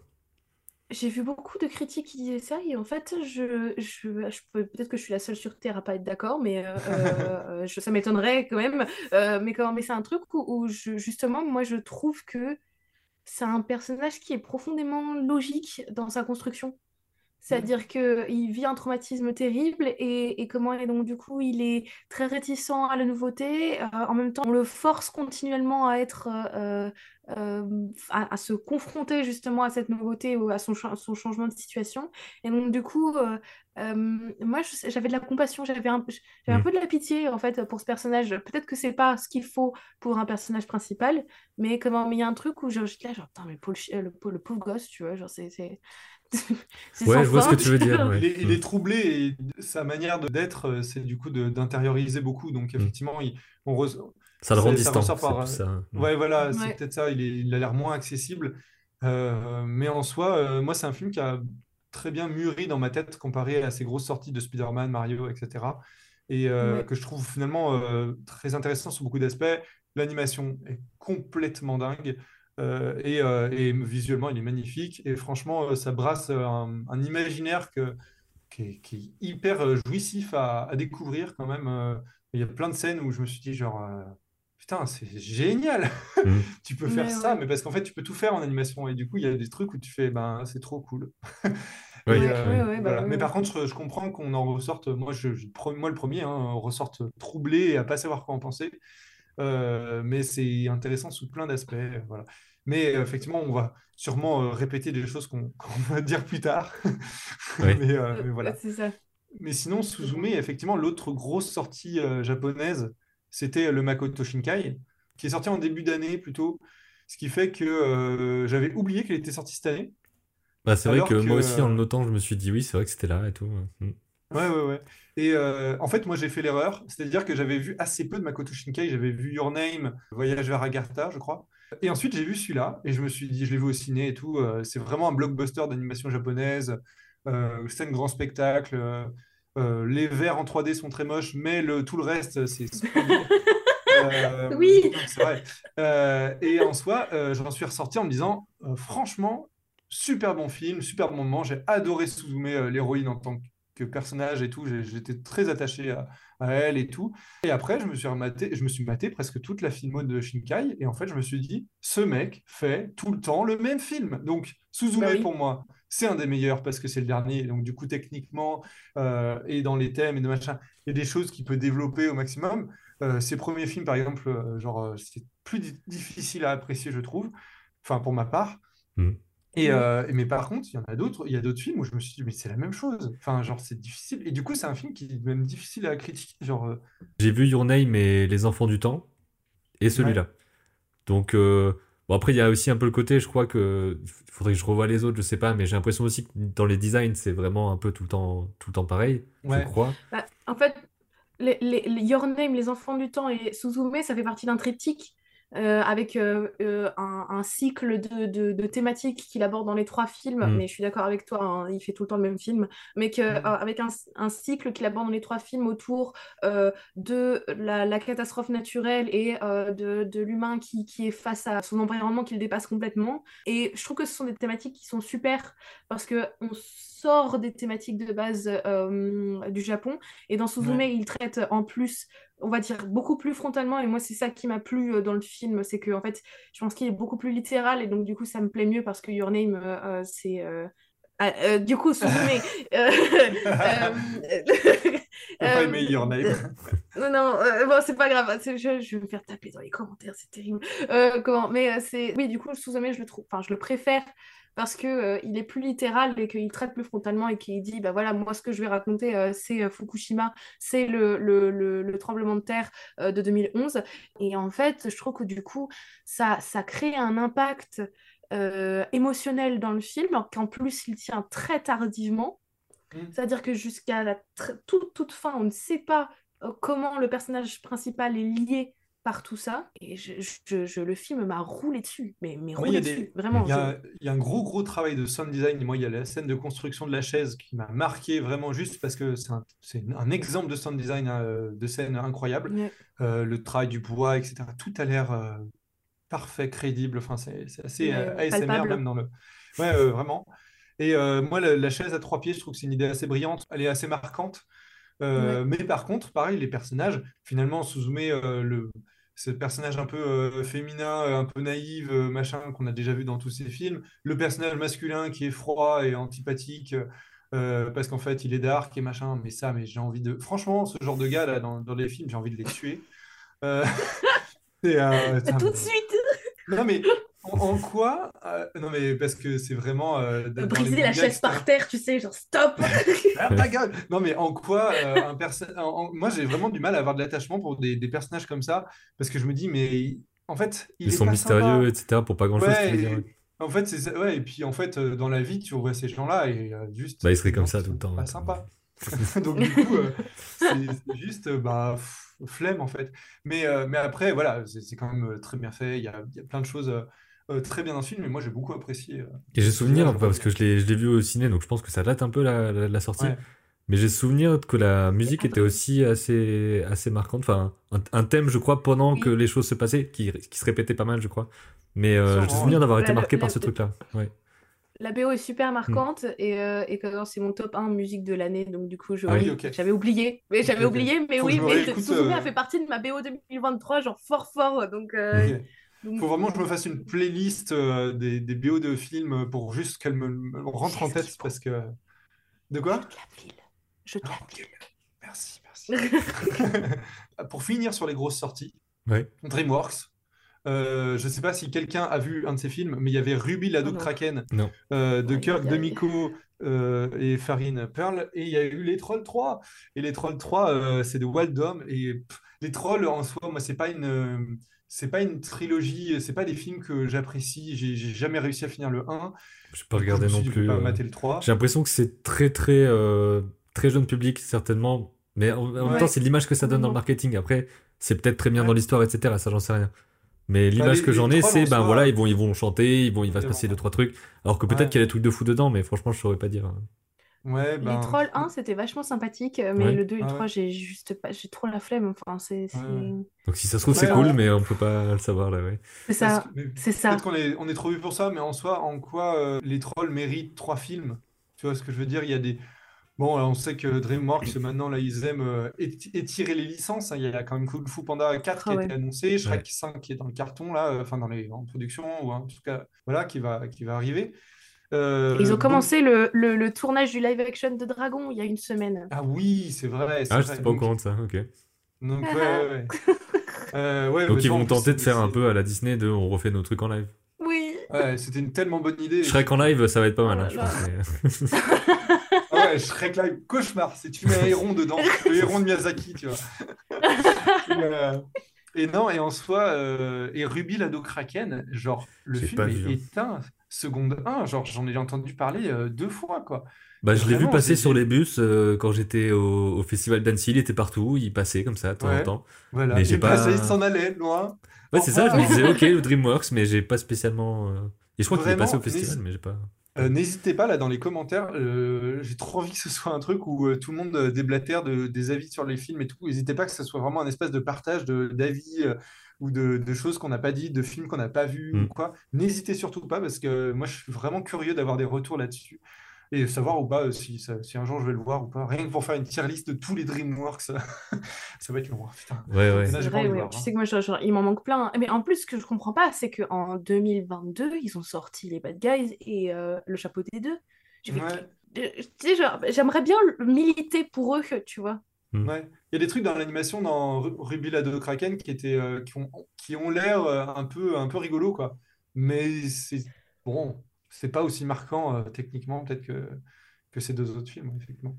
Ouais. En fait, ça Bon, montre voilà, peut-être aussi que c'est c'est difficile de faire des nouvelles euh, des nouvelles licences. Bah après, Bad Guys, Ouais. ça a marché, je crois, et c'est euh, bon, c'est adapté d'une BD, mais je pense que c'était euh, pas non plus euh, très connu. Et, et donc, je pense qu'il y a un peu ce côté-là euh, qui fait qu'il y a, si on connaît pas les persos, etc., c'est certainement plus dur de de faire ressortir un truc si c'est pas un film fort qui fait parler ensuite, quoi. Ouais, effectivement. Alors après, est-ce que le film a été moyen et du coup les premiers échos- enfin il n'y a pas eu Ça- beaucoup de ça, bouche à ouais, je sais pas. oreille. Mais je crois que c'est un, C'est- vraiment un four énorme et tout ça. euh, Enfin, je crois que c'est Ah, leur, c'est leur cata, pire hein. flop et Ouais. tout ça. hein. Ah ouais ouais, ça c'est hardcore. Ouais. Donc Ouais, euh, ouais. bon bah DreamWorks, euh, terrible. bon courage hein. Donc euh, comme vous dites qu'il y a une crise. Ouais. Euh, Ouais, voilà. c'est- Après, Benjamin, toi, quel film, maintenant qu'on a parlé des grosses sorties de l'année, vous inquiétez pas, il y a plein d'autres films, on va en parler et tout. Euh, toi, quel film un peu t'as, t'as le plus marqué cette année euh, dans ton visionnage euh Euh, plus marqué, euh, dans, dans ceux dont on n'a pas parlé, moi il y a Sirocco que j'ai trouvé très chouette. Ah, super. Non, je l'ai pas Et vu euh, je l'ai, je l'ai vu à Annecy, justement, j'ai réussi à avoir la place, machin, en, en mode tu recharges le truc, tu tentes et tout, c'est le bordel. Mais, Ah, trop mais bien. voilà. Et donc ça, j'ai trouvé que c'était très chouette parce que c'est un film assez épuré, j'ai l'impression, même si c'est un, un autre monde avec quand même plein de... Plein, enfin, c'est un univers très riche et tout. Mais c'est un- une sorte de ligne euh, très bien tenue euh, sur euh, les, les personnages, l'histoire, qu'est-ce qui se passe, etc. Mm. Et j'ai beaucoup aimé aussi visuellement parce que après en discutant avec le, avec le réalisateur Benoît Chieux, j'ai vu qu'il y avait aussi eu un, un budget plus petit que prévu, etc. qui a aussi mené à des... Comment dire pas, pas vraiment à des limitations, mais à- en gros on va devoir Des faire avec ce qu'on ouais. peut, quoi. D'où le côté aussi un peu... très à l'essentiel de certaines animations. Moi, c'est un truc que j'aime bien en général quand il n'y a pas des pauses un peu pour Ouais. rien. Et, et, euh, au niveau visuel, c'est vraiment un, un- un truc très chouette. Et je pense que c'est une histoire qui, euh, qui est. euh, ouais, c'est un truc un peu pur, je sais pas comment dire, tu vois, juste euh, Mm. une aventure de t'es Ouais, transporté dans un autre monde et tu vas devoir t'en sortir et tout ça. Donc, ça, je l'ai trouvé très chouette. Je sais pas si vous l'avez vu parce qu'il est sorti en décembre. Non, je ne l'ai pas vu, euh, faut que je le, faut que je le rattrape parce que moi, il me fait, il me fait très envie, effectivement, dans l'imaginaire et tout, et cette- ce graphisme-là aussi est assez, euh, enfin, apporte un peu de fraîcheur, je trouve, dans, Mm. dans toutes ces sorties-là. Et euh, franchement, ça fait envie. Euh, Benoît Chieux, je le connais un peu parce qu'il était, euh, j'ai alors, j'ai fait mes études à l'école Émile Cole, il Mm. était intervenant en dernière année, donc euh, Ouais. il avait suivi mon film de fin d'études, etc. Donc je vois un peu la personnalité du bonhomme. Franchement, je suis, je suis très curieux. Il avait co-réalisé euh, Tantilda, que je- qui est un, qui est un très bon film, euh, vraiment oublié, euh, et c'est un peu dommage, euh, de Studio Folimage. Mm. Voilà, je le rattraperai. Ouais. J'ai pas pu le voir parce qu'il passe pas, il est pas passé dans, dans mon coin. Ouais, c'est c'est le Ah ouais, il problème était pas distribué assez. euh, ok. Non, en fait, on a un cinéma à Valenciennes. Là, sur la période de Noël, il y avait, je pense, quatre salles pour Aquaman. Ouais. Ça valait le coup. Ouais, non, et c'est- tout- le problème, c'est que les salles de ciné font ce qu'elles peuvent aussi pour euh, rentabiliser, bien etc. sûr, bien sûr. Donc, c'est les grosses sorties en avant. Moi, ça a été très compliqué. Il y a des moments où euh, je, je voulais aller au ciné, mais il y avait. Enfin, le, évidemment, c'est de l'animation. Donc, l'animation est à 10h du matin, euh, en semaine. Enfin, tu vois, genre quand tu travailles, c'est juste pas possible, Mm. en fait. Donc, euh, c'est, il y a des moments, c'est très, très mal distribué, euh, certains films. Euh, Marcel The Shell, c'est un très bon exemple. On a sorti un épisode dessus. Ouais. Très, très mal distribué en France, dans, des, dans quelques salles. C'est déjà, c'était déjà distribué en France, c'est, pas dit. Donc, euh, mais voilà. Bah, je sais pas s'il est euh, arrivé chez moi celui-là parce que j'ai j'en ai entendu parler mais je sais pas s'il est sorti dans mon coin. Je suis je suis dans l'est, je suis à, à Metz et il y a, il y a un cinéma un peu plus euh, arrêt essai où justement il y a aussi même des séances court métrage anime etc de temps en temps et peut-être qu'il est passé mais que Mhm. je l'ai pas vu mais c'est vrai que c'est Ah bah, ces séances très limitées comme ça c'est c'est toujours un peu un, un souci quoi. Tu te dis c'est c'est ça. dommage parce qu'il y a des choses qui sont un peu enfouies qui ont ensuite une nouvelle vie j'imagine avec euh, plateforme ou autre mais Ouais, euh, j'ai vu complètement par hasard euh, parce que j'ai euh, anim- je suis sur euh, Animation Showcase, qui est une plateforme de streaming Ouais. qui est un peu réservée aux étudiants euh, ou aux gens qui sont dans le milieu de l'animation. Ce qui fait que ben, on- c'est bien parce que c'est une plateforme qui change vachement, qui met quelques making-of, des courts-métrages, beaucoup. Et certaines fois, il y a des longs-métrages. Et donc, il y avait Marcel. Je me suis dit, bon, bah, go, je vais mater euh, Marcel The Shell, ça a l'air mignon, go. Et en fait, j'étais complètement subjugué, euh, impressionné. Particulièrement en plus en voyant le making-of en me disant, ils sont zinzin. C'est Oui, oui, vraiment très impressionnant et tu t'en rends pas compte et, euh, dans, dans ton visionnage du film et c'est c'est assez brillant. Bon, bref, on a fait tout un épisode dessus, mais vraiment, euh, c'est très très bon film, euh, Marcel. Euh, Ouais. C'est, si on compte que dans un film de 2023, euh, c'est clairement euh, dans, dans, les, dans mon top euh, de, de films. Oui. Euh, Moi, genre tout, tout live, enfin, enfin, que ce soit animation ou pas, moi, c'est mon top 1, euh, Marcel Mm. The Shell. ok Voilà. faudra que je le vois genre, j'imagine en VOD hein. Mm. C'est c'est que Peut-être qu'on vous le survend et que mais c'est un film en très VO, intimiste bah, et voilà, trouve, hein, oui. c'est- Mais c'est en fait c'est ce qui a aussi fait en pâtir euh, Linda veut du poulet. Mm. Ouais. que j'ai pas vu Euh, non plus sur, mais euh, il la paraît que c'est très distribution. bien Distribution, c'est très très bien Linda veut du poulet et Ouais, euh, c'est la distribution est mauvaise et, et comment et en plus ça sort à des périodes. Alors je pense qu'il aurait pu bénéficier des vacances euh, de- d'automne, Mm. mais Ouais. mais quand c'est c'est très compliqué euh, de faire vivre des films comme ça. Euh, c'est le film de Sébastien Lodenbach et Kira Malta. On a aussi fait un épisode dessus. On n'a pas arrêté de faire des épisodes finalement. ouais Mais, C'est euh, fou, mais quelle année! c'est incroyable. Et euh, non, et euh, c'est une très très bonne comédie. C'est très drôle. On a juste mis un petit point, un petit point noir, mais voilà, sans, sans que ce soit vraiment trop grave, sur les musiques qui sont pas nécessaires en soi. Mais euh, par Mm. contre, c'est un très bon film, très français Mm. euh, dans ses, dans ses, dans sa thématique, dans son histoire. Très intéressant et visuellement euh, vraiment splendide. Et pareil, ça sort du lot. hein. C'est, ça fait vraiment ça, du bien d'avoir complètement. des, des sorties comme ça. Et il y a le prochain film de Sébastien Lodenbach qui est, euh, qui est en production euh, avec Folie Verrier, etc. Et ça, ça va être. C'est une adaptation de Carmen et tout. Ça, ça a l'air. euh, déjà, elle est visuellement, euh, on a juste un visuel. Je me suis dit, OK, je veux voir ça. Il y a des gens ça, très talentueux qui vont travailler dessus. Donc, euh, donc bien hâte de voir ça. Mais sinon, on a eu aussi euh, Mars Express, on en parle ou pas euh, donc, bon, le, le film de Jérémy Perrin, pareil, on a eu un épisode avec Jérémy Ouais, bah Perrin, pareil, euh, moi nous aussi j'ai discuté avec lui et Et Anne voilà. Galvez, euh, donc euh, on a des heures de discussion euh, C'est ça. déjà où il y a Ouais, nous qui parlons avec eux quoi. En plus, je l'ai vu deux fois et demi le film parce que j'ai en vers euh, mars-avril, j'étais au festival de Rennes et ils ont montré Mhm. 25 minutes, les, les 25 premières minutes. Ah Donc j'ai vu ça. Ensuite, je l'ai vu à Annecy, ensuite je l'ai revu euh, dans une projection euh, plus tard. Donc euh, je, vois très bien ce qui se passe devant. Euh, Tu l'as bien en tête. hein. Ouais, c'est ça. Et, et je trouve que c'est à la fois un film qui est, qui est très bon en lui-même, autant euh, visuellement, etc., euh, que, que au niveau de l'histoire, tout ça, un, un truc qu'on n'a pas l'habitude de voir, même tout court, en fait, en science-fiction, même hors animation, en France, il n'y a pas tant de choses, même s'il y a Ouais, quelques trucs. Et surtout, c'est... Je sais pas à quel point c'est, euh, ça a eu du succès euh, commercial, ça, je- j'ai pas l'info. Alors, Ça fait un peu plus Euh, de moi, 200 je 000 suis- entrées, je je- crois. mais- Ouais, moi je suis, re- je suis retournée le voir après un mois d'exploitation. Euh, je me suis retrouvée dans une petite salle parisienne début janvier euh, et euh, la salle était remplie. Ok, donc Ouais. on va dire que c'est, un succès, quoi. Hmm. Petite Ouais. salle, mais blindée. Enfin, petite, enfin, petite salle, ouais, c'est petite salle mais blindée, ouais. Genre, Ouais. il y avait 50 places, il y avait plus de place. Donc disons que ça a potentiellement le, le nombre d'entrées suffisant Je- pour, pour dire regardez l'anime euh, différente ça marche. Je, je- je crois Je que sais ça pas n'a trop, pas toi. C'est ça. atteint. Je crois pas que ça a atteint ce, ce point-là non plus. Je crois pas que euh, je faut prendre avec des pincettes, il faut vérifier. Mais euh, euh, il me semble que ça a fait, ça a fait des entrées, ça, ça a marché et tout, c'est cool, mais pas non plus à un point après, je parle pas fulgurant, forcément euh, de, de faire des, des scores énormes, mais juste euh, assez pour Ah oui, se dire, moi, par contre, par rapport au budget, on peut aussi se permettre maintenant de faire d'autres films un peu plus adultes en animation. Euh, j'espère. J'espère Je- vraiment parce que ça a eu beaucoup, euh, en tout cas le bouche-oreille était, euh, je trouve, assez, assez ça. cool quoi. Genre on en a beaucoup entendu ça, parler, et- euh, ça a bien marché. euh, les gens étaient contents, euh, j'ai l'impression dans le- dans l'ensemble, euh, les Oui. retours ont été assez, assez chouettes quoi. Et moi, moi c'est pareil, c'est un film que j'ai beaucoup apprécié, c'est dans mon top des sorties chez Léna, je pense, alors que c'était pas gagné parce que la SF, les robots et tout, elle aime pas ça. Il me semble que c'est son film préféré, ça joue avec Marcel, mais il me semble qu'elle a préféré euh, même Mars Express. Deux Euh, salles ça de ambiance, hein, la j'imagine. De- de quoi? Deux salles, deux ambiances entre Marcel et Mars Express, mais ouais. Oui, clairement. Mais ça commence par. Ma. Ah, ça, voilà, marre. Ouais.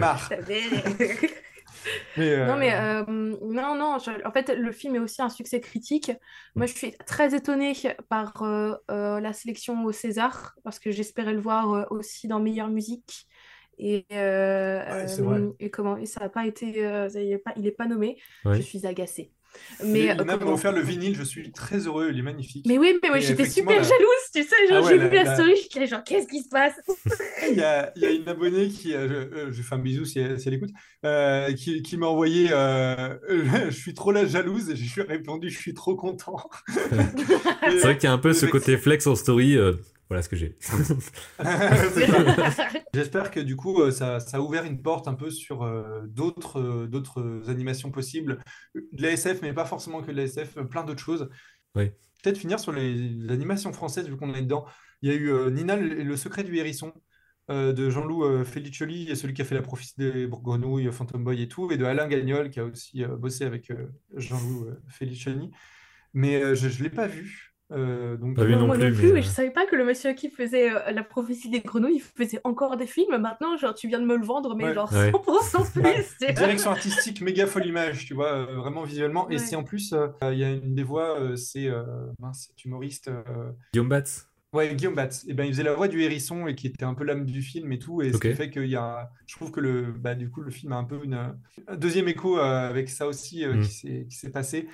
Mais en soi, du coup, je l'ai pas vu. Je Bah, je le l'ai pas encore vu, ouais. euh, il, faut que, il faut que je vois. euh, Euh, Je, je vous indique des films aussi, euh, des, des sorties françaises peut-être qui sont, qui peuvent être Bah, intéressantes. ouais, c'est ça, parce que je l'avais vu, je l'avais vu passer. Je pense que c'est pareil au moment d'Annecy qu'il y avait ça, il y avait des projections, etc. Bon, Ouais. après, Annecy, c'est toujours le, le bazar, surtout que nous, on doit tenir un stand et tout en même temps, donc pour aller voir des séances, c'est le bordel. Ouais, Mais donc, je, je m'étais dit, celui-là, il a l'air intéressant. Ensuite, j'ai vu qu'il était sorti. Je me suis dit peut-être, et puis finalement, c'est le genre de truc que tu rates euh, sans, sans le vouloir, quoi. Ouais. Ouais. Et voilà. Oui, oui, clairement. Il y a, hum, pour le coup, un film que j'ai vu, c'est Interdit aux chiens et aux Italiens d'Alain C'est ce que j'allais dire, ouais, euh, si, euh, Oui. si personne le disait. Et euh, ça, ça, je l'ai vu aussi. Je trouve que c'était, que c'était très chouette. euh, disons qu'en en en entendant parler au début, je pensais que ça allait être plus euh, global, tu vois, sur euh, vraiment euh, le, euh, le sujet avec d'autres gens, etc. Et finalement, c'est très Ouais. centré sur la famille, ce qui rend le Ouais. truc euh, plus attachant, tu vois, que, que ce que j'imaginais. C'est un film euh, assez historique, ça raconte l'histoire des grands-parents du réalisateur, qui sont euh, ben, des Italiens qui euh, vivaient dans une région assez difficile euh, du nord de l'Italie, il me semble, et qui Mm. finissent par immigrer en, en France, mais durant la période de, de guerre, ce qui fait que on leur donne des papiers français, mais en fait, on les, pour les envoyer à la guerre, enfin, on les utilise vraiment, c'est c'est une cata. Il se passe des, so- des choses assez tragiques dans le film. C'est un film en stop motion, ce qui fait que la stop motion permet d'avoir une certaine distance et que ça soit pas trop dramatique non plus euh, Ouais. à l'écran. Euh, alors, on avait fait un live avec euh, Claire Ponce, qui avait, euh, qui avait été petite main et animatrice sur le film. C'était super intéressant euh, d'avoir euh, un peu son retour et tout, et euh, de parler de stop motion, voilà. Et vraiment, dans la salle, moi, ce qui m'a rendu heureux, c'est qu'il y avait des personnes âgées, euh, des... enfin, il y avait tous les âges, vraiment. Et du coup, j'ai trouvé que c'est ça l'animation, ça fait trop plaisir. Et la salle était plutôt grande et c'était assez blindé aussi, donc euh, ça, ça faisait plaisir. Je sais pas à quel point le film a marché, hein, quand même, c'est plutôt Moi, je sais pas, moi, je l'ai vu, je l'ai vu en festival et je sais pas comment il a été distribué, pareil. hein. Ouais.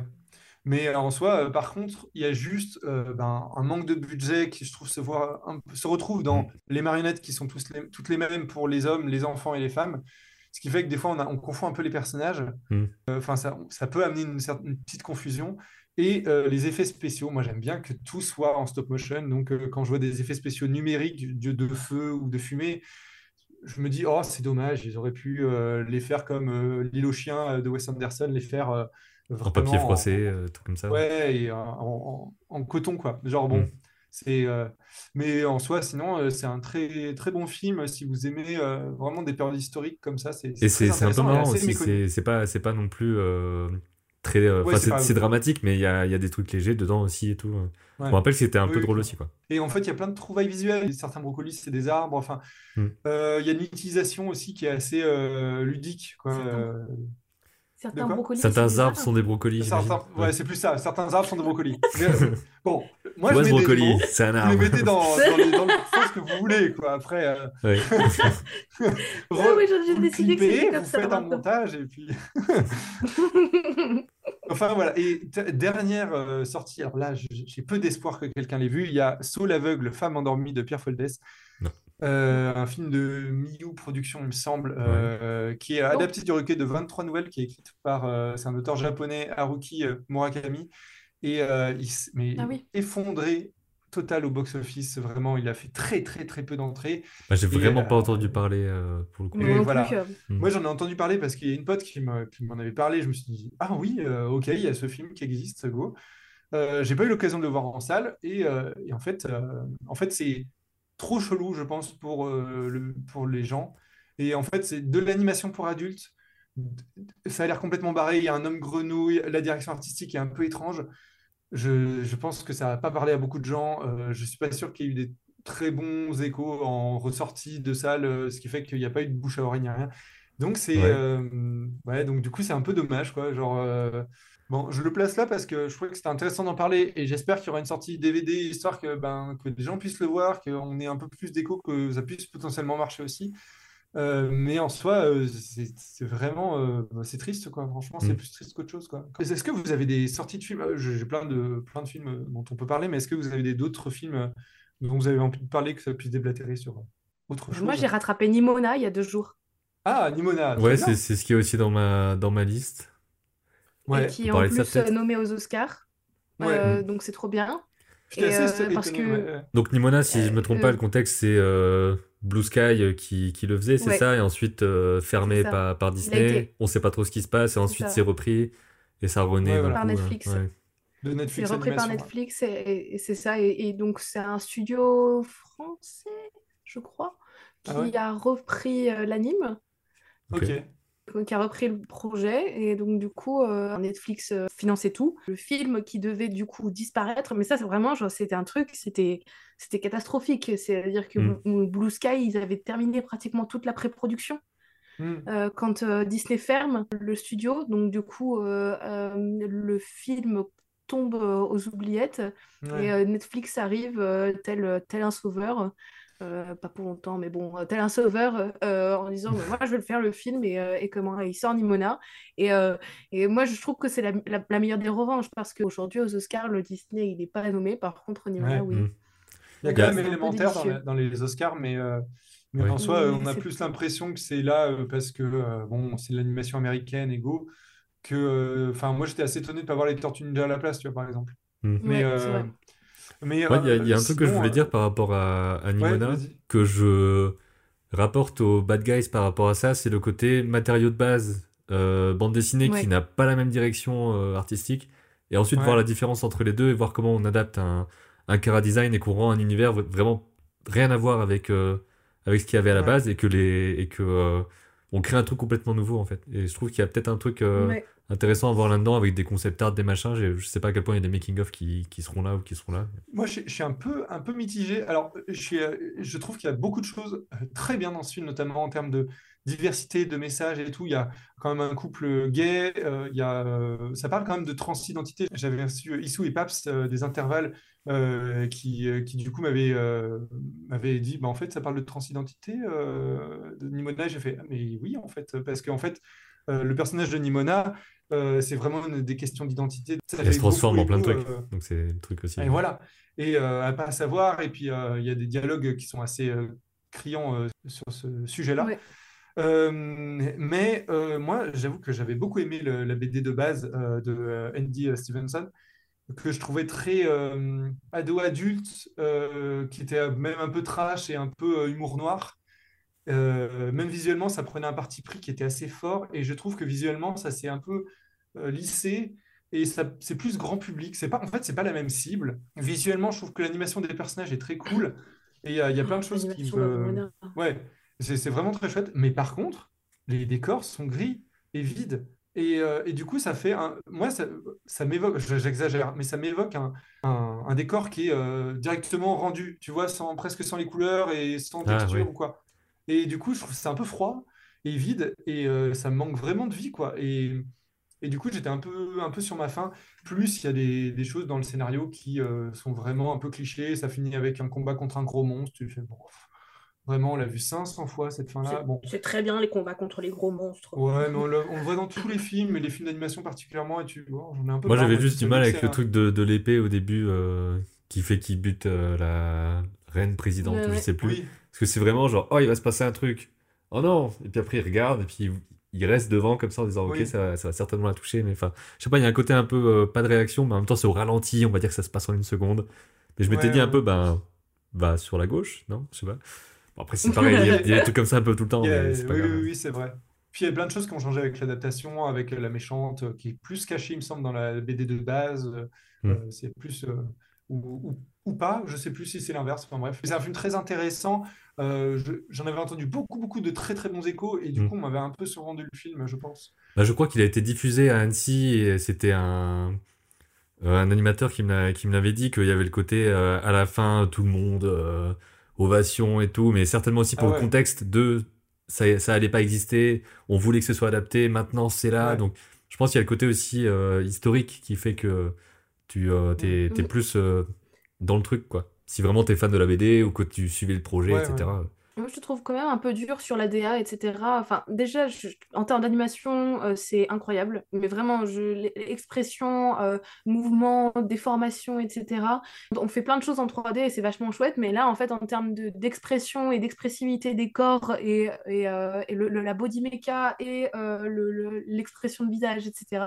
Enfin, vraiment, j'étais assez, assez abasourdie parce Mm. que, euh, parce que ça, ça décide, ça fait un choix en anime et ça le pousse euh, très très loin et, euh, et c'est très très cool. Et puis juste aussi en termes de DA, bah, enfin, moi j'ai jamais vu ça. hein. Avec euh, ces espèces de textures qui sont du coup plutôt plates, qui, donnent, qui écrasent un petit peu l'image et en même temps tu as beaucoup de choses qui sont très métallisées, qui donc du coup euh, prennent la lumière de manière très très chouette et donc du coup il y a Mm. des, des jeux de, de lumière sur les, les vêtements et sur les textures qui est vraiment très très cool. T'as un jeu sur l'aberration chromatique aussi, notamment à la fin avec le monstre qui est vraiment super chouette et qui est une vrai. super DA. Donc en fait, t'as un énorme travail de compositing, je pense, post-sortie. C'est-à-dire que les sorties euh, de, de Maya, je suppose, enfin les sorties euh, de, de l'environnement 3D sont plutôt humbles, mais euh, en fait, le travail de compo derrière est vraiment super chouette. Et, et comment, en termes de mise en scène, il y a des trucs qui sont super audacieux. Je suis d'accord, le scénario a un peu convenu, ça va très vite, le film a beaucoup, beaucoup d'énergie. Enfin voilà, mon film préféré, c'est Marcel Shell, Nimona, du coup, c'est... C'est Ouais. pas, genre, c'est- on n'est pas sur le même type de, de, de, de, genre ou de sujet, tu vois, oui, genre, surtout de rythme, tu vois, genre de déroulé, même de dialogue ou des choses comme ça. Mais c'est intéressant sous plein d'aspects et c'est très drôle en plus. Enfin, ouais, C'est mais ça, et je trouve que vraiment il a toute sa place à côté des, euh, des, gros, des grosses sorties euh, ouais. euh, animées de cette année, même si c'est du coup sur Netflix, donc du coup il n'a pas eu de sortie Ouais. le, le, le film, le, le- le film est super chouette et pour une cible très familiale, mais justement euh, via les thématiques et comment il les aborde, bah, je trouve ça super chouette aussi. euh. Non, dans les sorties Netflix, on a eu Le Roi Singe euh, et Léo et Chicken Run, la menace Nugget. Et le truc, c'est que visuellement, bon, Chicken Run, c'est un peu spécial parce que c'est de la stop motion. Donc voilà, mais Hmm. dans les films 3D, on a eu Le Roi Singe et Léo. Alors, Le Roi Singe, c'est d'Anthony Stacchi, c'est celui qui avait fait les Box Trolls. Et euh, le film est euh, extrêmement convenu. Il y a des petites fulgurances en termes de direction artistique à certains moments. Mais en soi, euh, l'histoire est tellement convenue que c'est assez oubliable. Et euh, Léo euh, de Robert Smigel, euh, David Westenheim, Robert Marianetti, alors là, bon courage. Mais en soi, je ne l'ai pas vu parce Je que l'ai, je l'ai vu il y a, il y a deux heures, là, justement. Ah, et Et c'est sais- bien ou pas? Parce que... Bah, de mon côté, euh, enfin en tout cas on l'a on, l'a vu à deux, on a on a trouvé que c'était super drôle et tout. La, la comparaison a, a pas peut-être pas grand euh, sens, mais on a on a commencé à regarder Rebel Moon, le nouveau Zack Snyder, et on a on n'y arrivait pas parce que c'était un peu bizarrement mis en scène. C'était pas super bien foutu à notre avis, tout ça. Et ensuite, on est, on Ça est arrivé là-dessus et on, et on a été pris tout de suite. C'était marrant. Il y a une idée trop. euh, c'est trop bizarre, mais en même temps, c'est marrant. Les, les tout petits. Donc, en gros, c'est des, c'est des enfants, ils ont genre 10-11 ans. Et les tout petits, ils ont des énormes têtes et des yeux sur les côtés. Et ils ont rien à voir avec les plus grands enfants. Et c'est juste des. Un peu comme des. euh, des, des euh, animaux qui boufferaient tout, tu vois. Ils montent sur les trucs, ils pètent tout et tout ça. Pour montrer le, pour montrer le côté. euh, les enfants, c'est juste euh, terrible euh, quand, ils sont, quand ils sont tout petits. Et je trouvais que c'était très drôle. Il y a des. Il y a des il y a des dialogues bien, il y, a un, il y a un message aussi qui est chouette parce que le, le lézard il va vouloir aider chaque, chaque enfant ou chacun a un problème dans, dans, dans sa vie perso, etc. Et ouais, c'était, je trouvais que c'était super dynamique, super bien fait, tout ça. Et je sais, je savais pas quel était le studio derrière et à la fin j'ai vu que c'était Animal Logic. Donc si je me trompe pas, c'est ceux qui ont fait Lego Movie. Et ouais, c'était, c'était cool quoi. Enfin, franchement, c'était, euh, c'était très sympa, super drôle, avec des idées un peu à la con. Des fois, tu fais, ouais, c'est, c'est trop marrant, machin. Enfin, ça me franchement, c'était un peu parce que, Ouais, trop bien. parce que la direction artistique, du coup, me... je me disais, bon, c'est un film en 3D, c'est un peu dommage. Ça Oui. quelque chose. peu. Il n'y a, pas un Ouais, parti hein. pris énorme. euh, Ouais, ouais. Ah, Parce que là, tout de suite, là, les films en 3D, il y a des a priori, moi je remarque. Hein, je, je- Non, mais en- non, dans ce cas, ah oui, toi, tu fais bien de me reprendre. Dans les... Non, je trouvais que ça faisait film en 3D dans le standard qu'on a l'habitude de voir des productions Disney Pixar, tu vois, dans un truc euh, Oui. euh, très 3D. euh, Enfin, maintenant, on fait des choses très vastes avec la 3D, mais là, euh, je veux dire, très classique. Mm. Ça restait très classique. Oui. bon, faut qu'on accélère un petit peu. Il y a Chicken Run, La Menace Nugget, en soi, le nouveau Hardman. Euh, donc la suite du premier film qui est un chef-d'œuvre, hein, si vous ne l'avez pas vu, Chicken Run, euh, incroyable. Oui. Euh, et moi, vraiment, pour résumer brièvement, c'est très drôle. Ça prend le parti pris inverse du premier film. Donc là, ils sont obligés de s'introduire au lieu Mm. de s'évader. Euh, ce qui est intéressant. Et aussi, c'est très coloré euh, Ouais. et très plastique, un petit peu, complètement euh, à l'encontre de, du film qui euh, reprend un peu la grande évasion. On passe du film de guerre au film d'espionnage, en gros, dans les, dans les ouais, voilà, c'est un peu ça. Mais c'est pas autant marquant que le 1, Oui. j'avoue. Ouais. Euh, Il y a quand même des, des choses très drôles et tout, mais euh, je vais rester un petit peu sur ma faim quand même. Et euh, bon, en soi, c'est pas un mauvais film, tu passes un très bon moment, euh, mais c'est c'est pas le plus marquant, quoi. Bah, je pense que ça n'a pas Non. plus d'ambition que ça, à mon avis. C'est juste d'être euh, Ouais. Pour tout le monde et c'est c'est drôle, c'est coloré. Peut-être que les peut-être que les plus jeunes seront euh, très marqués par ça, comme on a été très marqués par le premier. Peut-être. Ouais. Possible aussi. Mm. Et Babs est incroyable, il faut le dire, Babette, là, là, il y a une des poules, oh putain, elle est dans mon cœur. Je l'adore dans le 1 et là, dans le 2, elle refait une blague, je suis en mode, mais oh, Ouais. incroyable.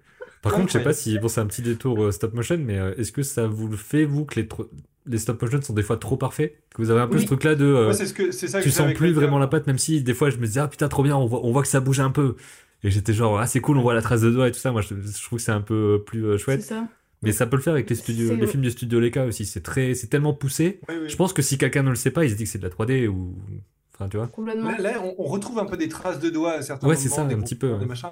Et là, j'ai- j'ai- du coup, j'aime bien, et Hardman font quand même euh, attention à garder ça, euh, cette technique-là, et de quoi. dire, bon, bah voilà, euh, que Ouais. Laika commence à vraiment euh, perdre un petit peu, à se dire, ok, on fait de la, de la stop motion, mais plus, plus. Et... Mm. Donc Laika, c'est ceux qui ont commencé avec euh, euh, Noce Funèbre, surtout Coraline. Et euh, pour arriver, ma- le dernier film en date, c'est euh, Monsieur Link? Monsieur Link. Ouais, c'est ça. Ça Merci. fait quelques temps qu'il n'y en a pas eu.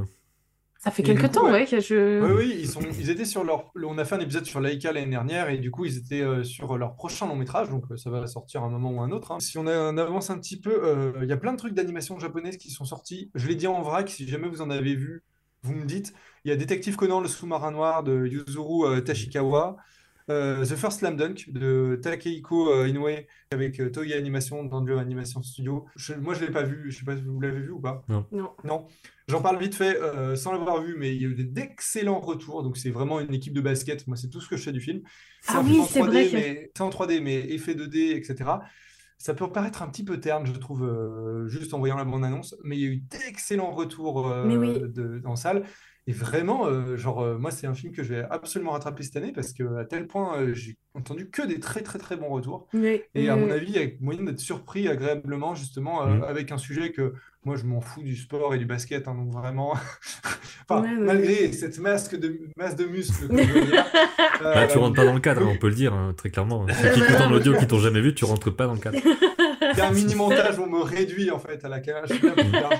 Donc, euh, mais en soi, euh, du coup, ce qui fait que je l'ai pas vu, mais je vais le rattraper. Mais du coup, j'en parle ici en commentaire. Oui. Alors, vraiment, dites-moi vos retours et tout de, de, First- de ce First Slam Dunk. Le Château solitaire dans le, mémoire, dans le miroir, qui est sorti en, en septembre de Ah, cette oui. année, de Keiichi Hara, donc euh, réalisateur de Misokusai, Wonderland, Le Royaume sans pluie, qui me fait très envie aussi, mais que j'ai pas eu l'occasion de le voir. Euh, qui a une sortie en septembre. Septembre, c'est vraiment la rentrée euh, des classes. C'est un peu bâtard comme sortie, euh, ouais. Ouais. Ouais, ouais, C'est ni l'été, ni Halloween, ni quoi que ce soit. C'est un peu. Ouais, ouais, ouais. Ouais. Il y a- C'est le moment où c'est un peu mort, donc euh, je suis pas sûr qu'il ait très bien marché. Il y a eu le grand magasin, un peu dans, dans cet esprit euh, Oui, euh, de l'imaginaire et tout, de Yoshimi euh, Itazu. Alors, les retours étaient un peu mitigés, mais par contre, il me Ouais. fait, il me fait très- toujours très envie quand même. Sortie de fin Ouais. d'année, euh, il est sorti en décembre avec tout le monde, donc euh, avec tout le monde, Ouais. toutes les grosses Mm. sorties, donc euh, il était un peu noyé dedans, mais par contre, il me fait très envie. Pareil, un film qui, tu je vais le voir, il était à 10h du matin, j'étais ravi. Et il y a eu euh, enfin La Maison des, des Égarés de Shinya Kawatsura, pareil que je n'ai pas, je n'ai pas eu l'occasion de voir, donc euh, possiblement euh, c'est du rattrapage. Voilà, il y a eu beaucoup, beaucoup de films, donc euh, voilà, je vous laisse euh, en parler en commentaire, on rattrapera ça. Voilà. Juste un micro Ouais, détour euh, sur euh, Ouais, un autre film que j'ai vu récemment, c'est Merry Little Batman sur Prime. Ouais, oui, Vous avez vu c'est ça une série, non? Non, c'est un, c'est un long métrage, c'est Batman à Noël. c'est long euh, donc c'est le, c'est le fils de Batman euh, qui, euh, qui va se battre contre les méchants à Noël. Et c'est C'est c'est très cool, c'est un côté cartoon limite euh, super exagéré. Il y a un côté un peu régular show, tu vois, dans le côté gros yeux qui dépassent euh, en relief et tout ça. Donc il y a un côté un peu chelou, je peux comprendre, avec des bras fins et tout, c'est c'est un peu Ça me bizarre. fait très envie. Ouais. Mais ouais, franchement, c'était c'était chouette, quoi. C'était rigolo. euh, bien fait. Et puis, euh, il y, a, y a une séquence notamment en, en noir et blanc. Alors, je sais plus le contexte exact, mais où t'as le petit qui va être dans des ruelles, etc. Et ça, je crois que c'est fait par une seule personne. J'ai pas retenu son nom, mais euh, elle avait posté sur, euh, sur Instagram ce truc-là. Donc, c'est toute une séquence en noir et blanc, un peu plus crayonné, etc. dans, dans mon souvenir. Et sinon, la, la direction artistique, je trouvais qu'elle était super chouette avec des, Ouais. des posings très euh, absurdes Ouais, des fois et tout. pris, ouais. Franchement, c'était sympa. C'est un style visuel, je trouve, qui se rapproche vraiment des, de, de BD américaines euh, très graphiques, euh, euh, très à l'encre, etc. C'est- franchement, je- j'étais assez charmé. C'est sur Amazon Prime qui n'a pas l'habitude de faire beaucoup de choses en termes d'animation euh, Mm. d'habitude. Ouais. Donc j'étais assez content de voir ça. Du coup, du coup, j'ai pas Amazon Prime, donc autant vous dire, j'ai pas vu encore euh, Merry Little Batman. Pourtant, c'est vraiment, euh, bah, c'est Noël, hein, donc euh, ça vaut le coup de le mettre en fin d'année, euh, voilà. Mais, euh, mais j'aimerais bien, j'aimerais bien rattraper ça. Ça avait l'air drôle et vraiment très joli. Donc, euh, Bah ouais, franchement, c'était. Bon, après, je pense que c'est pas, ça va pas euh, forcément marquer ou, ou je ne sais quoi, Ouais. mais c'est à, à voir, c'est très sympa et euh, ça peut aussi, je pense, euh, donner envie d'aller voir des choses dans ce style-là, que ce soit comme tu dis en, en BD ou d'autres animes. Enfin, je pense que ça peut être une porte ouverte à un autre, Ouais. un autre graphisme en fait. je fais une petite parenthèse sur les adaptations euh, de séries animées. Type, j'ai trois films. hein. J'ai La Patte Patrouille, La Super Patrouille, de, le film de, de Kyle Brunker. Euh, Il y a Miraculous, le film de Jérémy Zag. Et il y a Les As de la Jungle 2, Opération Tour du Monde de, Benoît Sommeville, Yannick Moulin et Laurent Bru. Donc, euh, des, quand même des, gros, des sorties importantes, euh, aussi françaises. hein, Miraculous, un budget démentiel euh, Mm. pour. euh, C'est le film le plus cher de l'histoire euh, euh, française. enfin de la production française. En fait, je sais pas s'il a dépassé Valérian ou pas. Je crois qu'il a dépassé Valérian, donc c'est le film le plus cher de l'histoire de la production française. Des très très gros enjeux euh, dessus. Je crois que ça a fonctionné parce que en fait, je veux dire, je- tous les enfants regardent Miraculous, genre tous. Donc, Ouais. euh, donc Je sais c'est pas du tout truc euh, si ça a rattrapé le, le budget faramineux du film hein, quand même, mais euh, Je sais pas si ça a rattrapé. Euh, je sais qu'il a très très bien marché. Euh, Miraculous a une fanbase de malade Et pas qu'en France euh, aussi, sur ça, Internet et euh. pas qu'en Ouais. France. C'est ça. C'est surtout qu'en fait, qu'il ait fait des entrées en France globalement euh, euh, en moyenne, euh, c'est enfin, pas, pas notable, euh, c'est une chose, mais en fait, euh, en Chine et aux ouais, États-Unis, euh, euh, on a, il y a un très très gros marché, en Corée aussi, et de manière générale, euh, le film est pas bien. Ah. Euh, de- de- oui. Euh, Ah, mais ok. en fait, euh, je, enfin, le, le, le Je film est pas m'attendais pas bien. à le ça. film- La Ouais, conclusion. non, mais en fait, je, À je l'ai- l'international, tout le monde est fan. vu. C'est pas bien. je l'ai pas vu, pas- mais j'ai plein d'a- j'ai plein d'amis Ah, qui sont fans de Miraculous euh, euh, et comment et qui en fait donc sont allés le voir jour 1 etc. euh, et qui sont arrivés qui étaient là genre Non, j'ai pitié. Euh, par contre, dans, ma- dans la salle, dans la salle euh, pour Mario, euh, on avait des petits qui étaient déguisés en Mario, c'était trop Ouais, ça, c'est trop chou. Euh, mais comment? Ça, c'est super chouette. Mais par contre, Mais oui, du coup, dans, Miraculous, Mir- moyen, quoi. Alors, ouais. Miraculous, apparemment, c'est très moyen. En fait, c'est surtout que donc, le film a subi de la réécriture. Ça fait 10 ans qu'ils essayent d'écrire. le- Enfin, non, peut-être pas 10 ans, mais Ouais. 5 ans qu'ils essayent d'écrire le truc. Donc, en fait, c'est genre, tu sais, c'est des scénarios malades Mm. euh, qu'on réussit finalement à sortir et à adapter. Et en plus, euh, le réal, Jérémy Zag, il aime bien faire de la musique et il aime bien composer des chansons. Donc, du coup, il a composé et fait les chansons de la comédie musicale parce que le film est une comédie musicale. Ah, ok. Et euh, c'est inaudible. Ah, merde. Ok. C'est ça le problème du film. Hors avis sur le film, forcément, parce que je l'ai pas vu, mais euh, avec euh, des sorties qui sont des séries à succès qui ont un certain euh, long terme, on va dire, dans, dans le nombre de choses qui ont été faites, à quel point c'est un film qui est fait que pour ceux qui connaissent ou pas. Ça, c'est le genre de choses souvent qui peut être casse-gueule de euh, ça sort et en fait, euh, si tu connais pas, tu comprends pas. Est-ce que c'est Ouais, la ouais, suite de la série? Est-ce que c'est un nouveau truc qui te relance un peu? Enfin, c'est. Non, là, ouais. le, scén- le scénario remet tout à plat et propose une nouvelle origin story avec une nouvelle. euh, comment genre, En fait, il essaye de faire un condensé de la série en une heure et demie. Ah, euh, ok. donc, avec un développement de ouais. personnages. c'est un peu Mais c'est pas, en particulier. fait, le- il suit, il suit pas la série, c'est-à-dire que vraiment, genre, il, recommence part, quoi. début avec les deux Ouais. personnages euh, qui découvrent leur Miraculous. Oh, je, je sais pas comment ça se fait que je connais tout ce, tout ce jargon. Je connais rien du tout. Donc les deux personnages qui découvrent leur, euh, leur super pouvoir, etc. Et il faut qu'on en parle parce que ça a coûté très cher ce film. Euh, euh, tout le principe de Miraculous, c'est qu'il y a en fait il y a un, un quatuor amoureux où en fait les gens, enfin genre les deux, Ouais, les personnages les. Sont amoureux entre, les uns entre les autres. C'est-à-dire qu'il y en a un qui est amoureux de Ladybug, qui est amoureux de euh, euh, cette personne-là, qui est amoureux de cette personne-là, et en fait, ça tourne, et en fait, ça fait un rond. Et, et comment et donc euh, tout l'enjeu de la série, c'est qu'un jour ils comprennent. Tu vois, genre, mais Mm. donc euh, Mm. euh, le film en fait s'en fout. Et comment Ah. et donc du coup propose en une heure une, une, une autre version de, ce qu'est la Ah oui, série, etc. Donc, donc voilà. Donc en fait, je, je Ah, ça dis, genre, moi, je- mes, mes camarades. C'est ça, mes camarades de classe, ils sont allés. Ils disent, genre, c'était très très beau. Hein. L'animation était très très belle, mais c'était vraiment pas bien. hein. Mais, Ouais, parce que la- moi, la, la série me, me cringe un peu en termes de rendu. euh, pour le coup, c'est de la 3D Ah oui, vide. oui. euh, Et mais là, en plus, euh, euh, alors moi, je, personnellement, je trouve, je pense que ce serait intéressant de suivre l'évolution de l'animation parce qu'ils sont passés depuis quelques mois sur Unreal. C'est une des Ah, premières ok, séries qui rend tout en- sur Unreal Engine. Donc Unreal, on rappelle, euh, c'est un logiciel qui a un moteur de rendu euh, extrêmement rapide, ce qui fait que ça révolutionne un peu les, les- les rendus 3D, parce qu'en général, quand on fait une production 3D, c'est extrêmement long à, à rendre. Dès qu'on a un plan ça. et qu'on veut faire un rendu, euh, là, là, pour le coup, ça le fait très vite. Pour vous donner une idée, pour des courts-métrages de fin d'études qui durent 5 minutes à 24 images par seconde, on est sur 40 minutes de rendu par image. Ah, putain. Et encore, c'est pas des choses qui sont aussi complexes que d'autres trucs et tout. Enfin, Oui, ouais. C'est ouais. ça, exactement. En fait, ça fait partie du temps de production et des, tec- des technologies à mettre en place euh, pour euh, euh, une production de film d'animation, surtout en 3D, euh, c'est que euh, ça met énormément de temps à rendre. Et donc, en fait, la série Miraculous est passée sur Unreal Engine depuis, euh, depuis quelques mois. Euh, donc, du coup, en fait, ils- normalement, les prochaines saisons, séries vont euh, être rendues sur Unreal. Euh, et donc, du coup, c'est très Ah oui, intéressant. Euh, ouais. c'est impossible d'animer aujourd'hui sur Unreal, Mhm. c'est impossible. Ou alors il faut trucs, ouais. développer des, c'est- il faut développer en fait des, des, des logiciels à outils, côté que tu vas, des, des outils, des plugins que tu vas rentrer dans Unreal pour pouvoir animer dedans correctement. Mais pour l'instant, Unreal n'est pas euh, un logiciel d'animation. Euh, euh, c'est par contre pour du rendu, ça peut, ça peut être très intéressant. Je vais passer en revue des plus petits films. Euh, vous m'arrêtez si euh, vous les avez vus ou quoi. Euh, je je commence par Titina de Keisanes, qui est une réalisatrice norvégienne. Donc, c'est l'histoire euh, d'un concepteur de dirigeable qui est, euh, qui est accompagné de sa chienne euh, qui s'appelle Titina. Et donc, il y a un célèbre explorateur qui lui dit Ok, fabrique-moi un dirigeable pour que je puisse conquérir le pôle Nord. C'est ça, en grosso modo, le plot. C'est très, très intéressant graphiquement.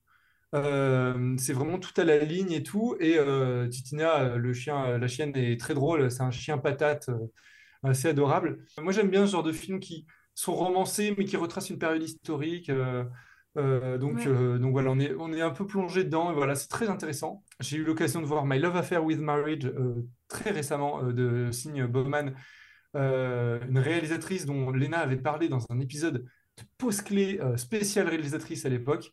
elle avait parlé d'un de ses courts-métrages. Et là, c'est son deuxième long-métrage à la réalisatrice. Et en fait, c'est une femme qui est persuadée que l'amour va résoudre tous ses problèmes.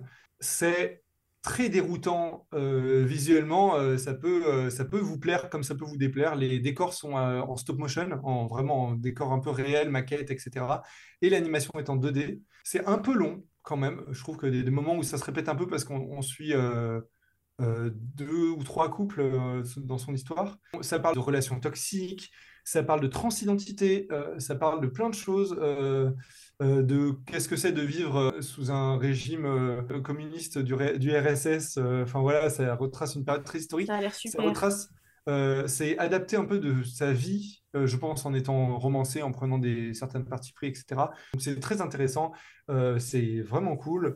donc voilà, si vous avez l'occasion de le voir. Il y avait Dounia et la princesse d'Alep de Maria Zarif et André Kadi, l'histoire de, de l'exil d'une famille syrienne. Il y a un peu de magie dedans et tout, donc c'est vraiment adapté pour la famille, la jeunesse et tout. Euh, donc c'est un bon moyen de parler de ces sujets-là. Euh, c'est un film qui est assez intelligent là-dessus et c'est très joli visuellement. Je suis désolé, hein, je passe un petit peu en revue comme ça rapidement les films. Mais On au des trucs aussi au passage. Voilà, bah oui, c'est ça. Moi, sur ma liste, ça s'allonge. Euh, il y a Chanchon, le plus mignon des cochons, de Macha Alberstad. Alors là, c'est un film qui est sorti en 2022, mais en 2023 en France. Et ça parle de végétarisme. Vraiment, c'est un film en stop motion. C'est très drôle. C'est vraiment très drôle. Le cochon pète. Donc, je veux dire, il m'avait eu. Euh, euh, et, ça suit l'histoire d'une petite fille qui, euh, qui reçoit un cochon de la part de son grand-père.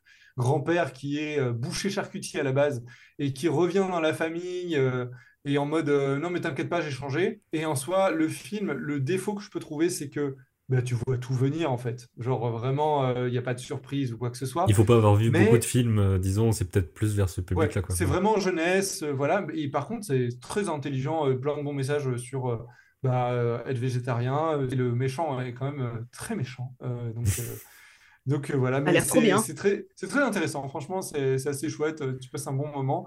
Il y a des films potentiellement, des fois quand c'est pour la jeunesse ou quoi, moi j'aime bien les mater, euh, le samedi matin, dimanche matin. Mmh. Bol de céréales. Euh, ouais, c'est ça, très régressif, tu vois.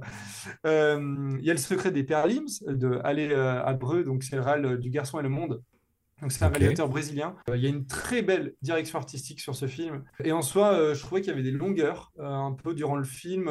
voilà, où d'un moment je me disais bon, c'est sympa, ces deux petits enfants euh, un peu euh, hybride animaux, euh, êtres humains, voilà. Mais il y a un twist que j'ai pas du tout oh. vu venir et qui, est très intéressant. Et ça s'adresse vraiment aux enfants, hein, ce film. Et ah, ça parle de sujets, en fait, mais là j'aurais dû m'en douter parce que Le Garçon et le Monde, ça parle de sujets très politiques et ça a des messages très forts. Euh, et là, c'est pareil, mais ça arrive vraiment à la fin du film. Mais euh, du coup, c'est très intéressant pour ça. Et visuellement, c'est assez magnifique. Donc, euh, très, très, très coloré. ça n'a pas peur d'aller à fond dans les couleurs. Et du coup, c'est très, très chouette. Il y a les tout rouges et les tout bleus. Alors, j'en parle vite fait, mais c'est Samantha Cutler et Daniel Snadon, c'est vraiment jeunesse. Ça a un effet pâte à modeler, mais c'est de la 3D. Ça dure 30 minutes. C'est pour ça que je l'insère vite fait, mais c'est mhm. plus un court métrage qu'autre chose. C'est très choupi, c'est sur l'acceptation et la différence. Voilà, grosso modo. Et, euh, et après, il y a deux films que j'ai pas vus. Peut-être que vous les avez vus. Je serais curieux d'avoir euh, vos avis, en tout cas, euh, vous ou en commentaire. C'est La sirène de Sébidé Farsi. Pas encore. du coup, ouais, ça m'intrigue vraiment. C'est un, un, sujet un peu dur je crois, de, guerre, etc. Je ne mm. suis pas plus renseigné ah, que ça sur le film. Mais, euh, mais en soi, ça a l'air euh, assez qualitatif, quoi, visuellement et narrativement. Donc, euh, je serais curieux de voir ça. Et mon ami robot de Pablo Berger. ouais, j'aimerais bien voir celui-là. Je, vois des plans dans tous les sens sur Instagram. Tout le monde commence à poster oui, ce oui, Très, bon, très bons échos hein, au ciné et tout, en salle. Film sans dialogue, apparemment. aussi aux Oscars. Ouais. Donc, oui, et puis nomination en plus, effectivement. Ouais, ouais. Euh, donc euh, franchement, ça, franchement, ça a créé la surprise. Je ne m'attendais pas du tout. Euh, moi, je faisais un petit post sur les sorties du mois de décembre et tout. Il était mm. dans le, dans le tas. Quoi. Je me suis dit, bon, est-ce que je le mets ou pas? Bon, c'est intéressant parce que il y avait, mm. je crois que c'est une réalisation espagnole un peu aussi. Enfin voilà. Je crois qu'il est aussi bah, France. Oui, oui, c'est franco-espagnol. Enfin bref. Peut-être qu'il faut, il faudra un jour se pencher dessus, mais euh, les liens entre la France et, et- et l'Espagne sur euh, la production d'animation, c'est assez fou, hein. Il y a un film chaque année qui sort. En fait, euh, en Europe, il y a, je pense qu'il y a, il y a pas mal de choses qui se font. Beaucoup de fois aussi, euh, coproduction. ouais, voilà. Ouais. Rien que, euh, voilà. En Irlande, il y a Cartoon Saloon, il y a plein de studios italiens, Ouais, euh, espagnols, etc. Enfin voilà, est-ce qu'il y a des films dont on n'a pas parlé, que vous avez envie de, de parler? Unicorn Wars, mais c'était 2022 en fait. Ouais, c'est euh, donc, 2022. non. Très étrange, mais aussi Mm. coproduction espagnole-française, du coup, Ouais, ouais, euh, ouais. et, euh, que je J'ai- conseille de J'avais voir vu son si précédent film au réalisateur et c'est toujours assez étrange. Ouais, c'est, j'étais un peu troublé. Je sais pas, un- ça m'a rappelé Happy Tree, Happy Friends. euh, En plus intelligent, en quelque sorte, et en plus Ouais, sérieux. voilà. Après, Ouais. Tree Friends, c'est vraiment genre, euh, ah, bout de verre dans l'œil. yeah. Ouais, c'est un ouais, peu ça, ça. mais- Là, Là, c'était très euh, euh, dur et tout, la horror, relation euh, entre les deux. ouais. Enfin, c'est vraiment un Ouais, ouais, film ouais, de non, guerre hardcore, mais avec- film. Ouais, c'est ça, ouais. Donc évidemment Ouais, pas ouais, pour les enfants. Oui, oui, clairement, Non. clairement, clairement. Sinon, en, en termes de séries, qu'est-ce que vous avez vu comme série qui était intéressante cette année? Scott Ah. Pilgrim. Ah, ouais, tu c'est ce que j'avais noté, je l'ai je l'ai pas vu en entier. Et... Mais sinon, Ouais. je regarde Alors, très peu de séries, moi. Bah, Je regarde surtout les. Enfin, je, je vois surtout des films euh, en animation. Mais Ouais. oui, effectivement, ce qui va. J'ai vu les deux premiers épisodes, je crois, et ça m'a trop perturbé de revoir le film, mais en animation, en mais avec fait, les, non. mais avec les mêmes voix, mais en fait, c'est pas vraiment pareil. Ça s'en détache Ouais. complet après. Ouais, c'est ça, mais je veux dire, le fait que ce soit les mêmes voix, etc., ça m'a fait un truc un peu genre. C'est c'est trop bizarre, tu vois, Ouais. une sorte de version alternative et tout. Moi, j'ai trouvé ça super audacieux. Enfin, moi, j'aime beaucoup Scott Pilgrim de base. J'avais pas Mm. lu, euh, je crois j'avais lu, je crois, le premier tome ou quelque chose comme ça. Je les ai offerts à mon frère à Noël, donc du coup, je lui piqué euh, en- ensuite. C'est tout l'intérêt d'offrir des euh, livres. euh, ou- ouais. ouais, absolument, c'est le plan. c'est comme ça que j'ai lu tout Akira. Limite, on le lit avant de avant de l'offrir, des fois. La série euh, donc anime ce style-là. Moi, je trouve ça Mm. déjà super chouette graphiquement. ce, genre, c'est vraiment Du gros trait. Gros traits noirs, etc. Enfin, je, je- super chouette. Euh, le mood est super et j'adore le film que j'ai découvert très récemment. Euh, et donc, du coup, j'avais le film en tête. ah, J'arrive à la série et en fait, euh, la série est trop bien euh, parce que Mm. elle prend le contre-pied, mais de manière complètement abrupte. le Ouais. film, en fait, elle, elle te fait croire que ça va être la même chose et donc, du coup, au début, tu te poses la question de pourquoi je regarde ça et tout d'un coup, bam, et, et c'est Ouais. vraiment super clever et, euh, et c'est super drôle. L'utilisation de la musique est vraiment, est vraiment très chouette et du méta aussi est vraiment, Mhm. est vraiment, est vraiment fun. Donc du coup, je me tape des, je me suis tapé des bonnes barres en regardant Scott Pilgrim. Euh, C'est plein de, vachement c'est plein de surprises, euh, franchement. Alors, pff, Scott Pilgrim, il y a eu le- effectivement le, le film d'Edgar Wright et tout. Il y a, il y a aussi un jeu, jeu vidéo d'Ubisoft, en Ouais. plus des, des comics de, de Brian Lee O'Malley. Il y a plein de coproductions et tout, dont Science Saru, donc le, le studio japonais de, de Masaki Yuasa. Bah, c'est assez brillant. Moi, il y a des épisodes qui m'ont beaucoup marqué. Quand, le- quand il y a les deux nanas qui se battent dans, dans une vidéothèque, euh, une DVD-thèque, et en fait, elles, elles se retrouvent dans plein de scènes clichés de films ou de genre. Enfin, voilà. C'est vraiment, vraiment, il y a plein d'idées, euh, voilà. C'est super créatif. Euh, ouais. ça va euh, au bout du- du- des idées de, de scénar sur le, sur ce que ça peut donner. Euh, du coup, c'est assez intelligent, c'est super bien animé, c'est hyper joli. euh, franchement, j'ai beaucoup aimé. Vous l'avez vu, Blue Eye Samurai ou pas euh, aussi Oui, Non, j'ai j'en vu ai le entendu premier beaucoup épisode. parler, mais euh, j'ai pas, encore vu. J'ai vu le premier, j'ai vu le premier épisode il y a une semaine. Euh, la. DA est incroyable, l'animation moins, Ah, j'aime bien mais je- j'attends de, j'attends de voir. Moi, je trouve que le- elle, elle est, c'est pas suffisamment dynamique en fait. Le problème, c'est que euh, pour le style et le graphisme, etc., je trouve que Mm. euh, l'animation, je parle juste de l'animation, T'as hein, t'as vu une scène de combat ou pas? Oui, j'ai pas, Ok, j'aime pas du tout. d'accord. La série a commencé, je me suis dit, je vais attendre les scènes de combat pour voir. Et en fait, je j'arrive pas à comprendre où se place la série au niveau de ses influences et, euh, et de ce qu'elle Ouais. veut, de ce qu'elle veut montrer. Mais en fait, le problème, c'est que l'animation est pas suffisamment déformée Pour que euh, ce soit euh, dynamique, suffisamment dynamique pour des scènes de combat comme ça. Et donc, du coup, je trouve que ça manque de dynamisme. Par Ah contre, en termes de direction Parce que artistique, euh, je trouvais que dans la, dans la réalisation, cette euh, froideur qu'il y a dans, dans l'animation, bon, déjà va avec le, le personnage principal. hein. Juste, bon, il y a un twist à la fin de l'épisode 1, mais que j'ai pas compris parce que j'étais en mode, bah, c'était évident depuis le début. Bon, oui, il te le montre comme un twist, mais en fait, euh, Mais bon, j'étais, mais bon, bref, on perd notre temps. hein. Euh, mais en soi, euh, la direction artistique avec ses décors très concept art euh, 2D euh, très ouais. euh, de l'animation 3D saccadée à certains moments, donc ça apporte, j'aime bien, je trouve ça un peu, un peu plus palpable. Il y a juste que, en fait, je sais pas, j'ai vu toute la série, toute la saison, j'ai été pris dedans, vraiment, j'ai beaucoup aimé. Juste, c'est ultra classique pourtant, hein, genre, c'est une histoire de vengeance. euh, le personnage va rencontrer des personnages euh, qu'en fait, il va pas vouloir au début, puis finalement, en fait, euh, ça va être ça qui va qui va lui permettre d'être, de se révéler. Enfin voilà.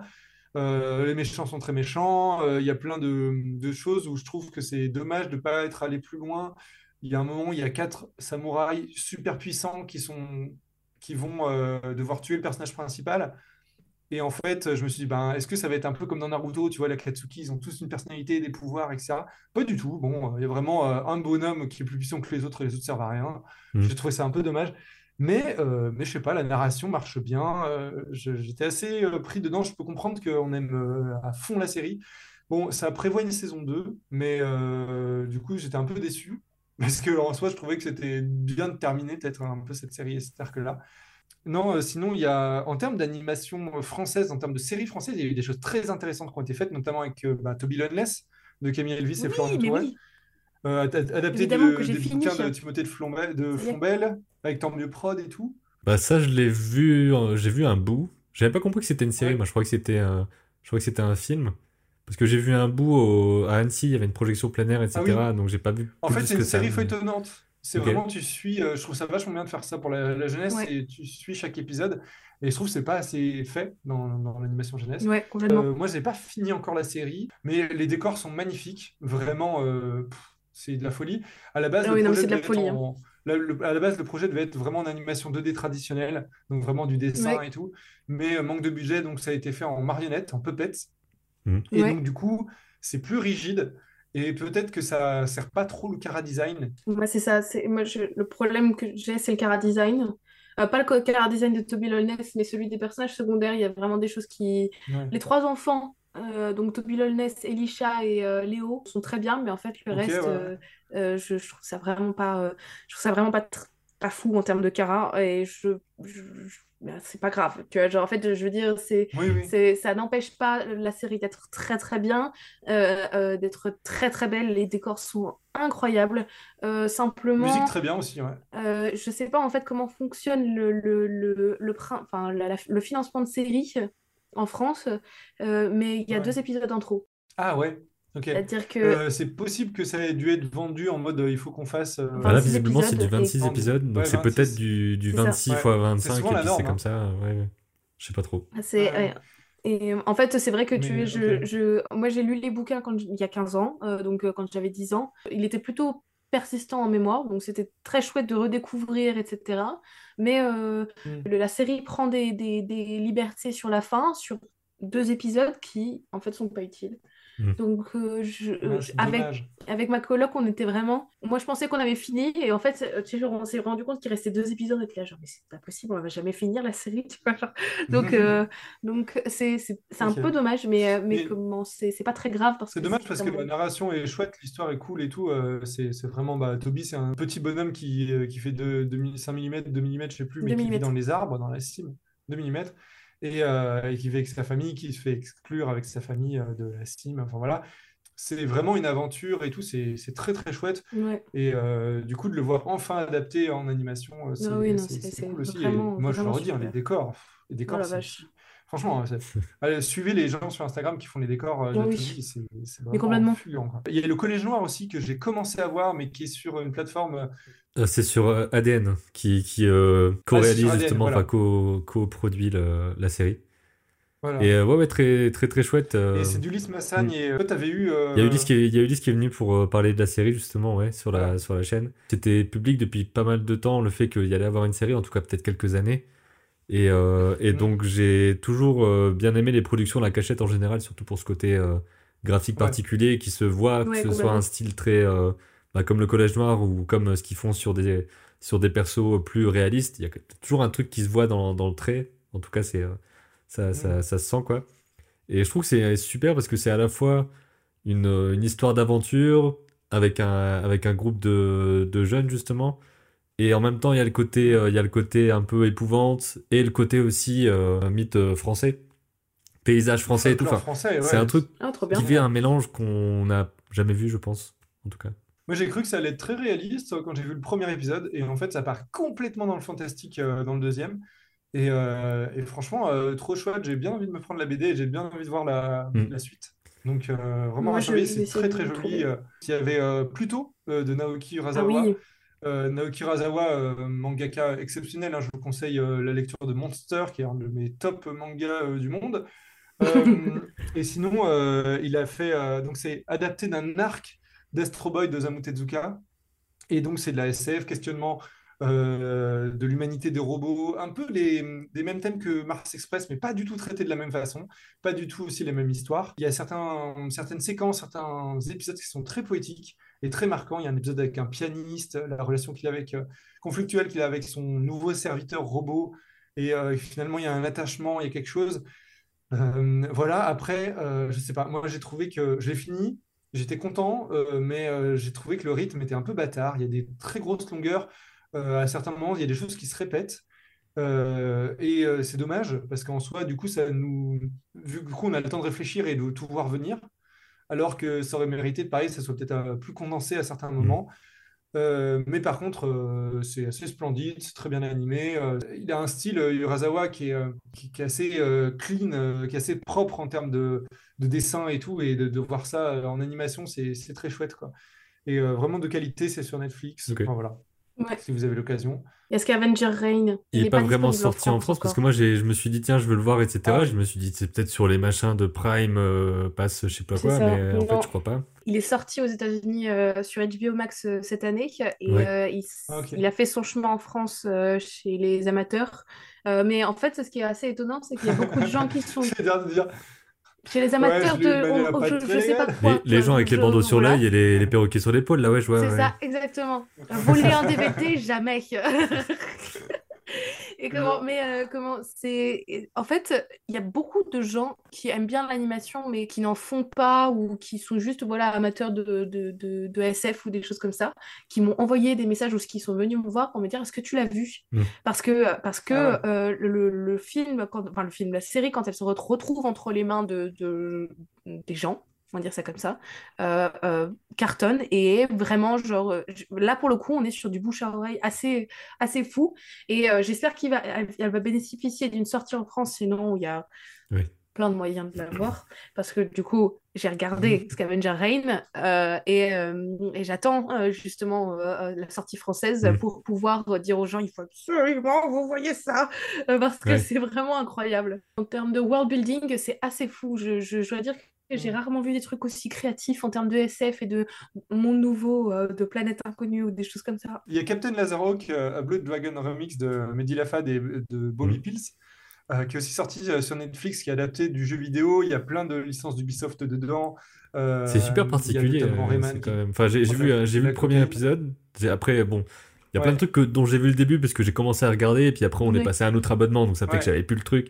Mais euh, mais voilà. Mais euh, c'est euh, il faudrait que peut-être que j'en vois un peu plus parce que je me suis dit Ouah, c'est un mélange de plein de trucs etc. Et je trouvais ça trop je sais pas. Je me suis dit qu'est-ce que Ah, c'est que ça c'est si vaste, il y a, il y a plein de choses, il y a, il y a- il y a- vraiment des, plein de types d'animation, il y a du pixel art, il y a plein de choses qui sont mises en place dedans, plein de mises en scène qui rappellent le jeu, des jeux vidéo, c'est drôle, c'est dramatique. Moi, c'est un- franchement, c'est une des séries qui m'a le plus tenu en Ok. haleine, j'ai tout fini, presque, je l'ai binge-watché, quoi.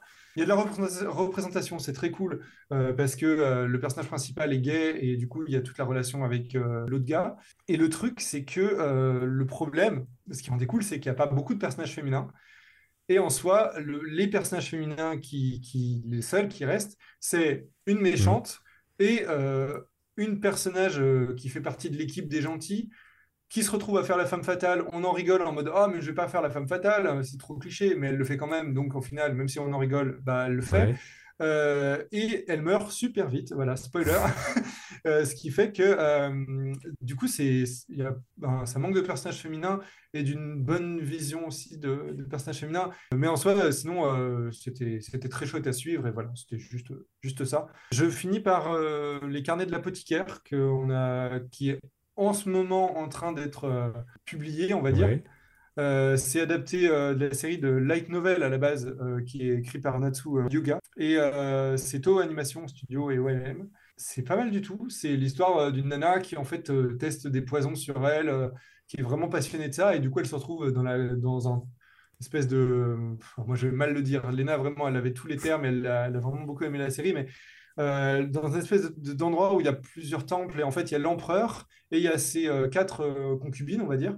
Et donc, chaque concubine a des servantes. Nous, on suit notamment euh, une servante qui euh, se retrouve à, avoir, à, monter un petit peu en grade et à être goûteuse ou quoi, euh, parce qu'elle est spécialiste en poison. Et en fait, chaque épisode est une petite enquête. Et franchement, c'est très très sympa. C'est plutôt joli. Moi, j'aimerais que ce soit un peu plus animé. Mais c'est très drôle aussi. Donc, je, je, vous la conseille. C'est une bonne, bonne curiosité. Moi, je suis curieux du concept de testeur de poison.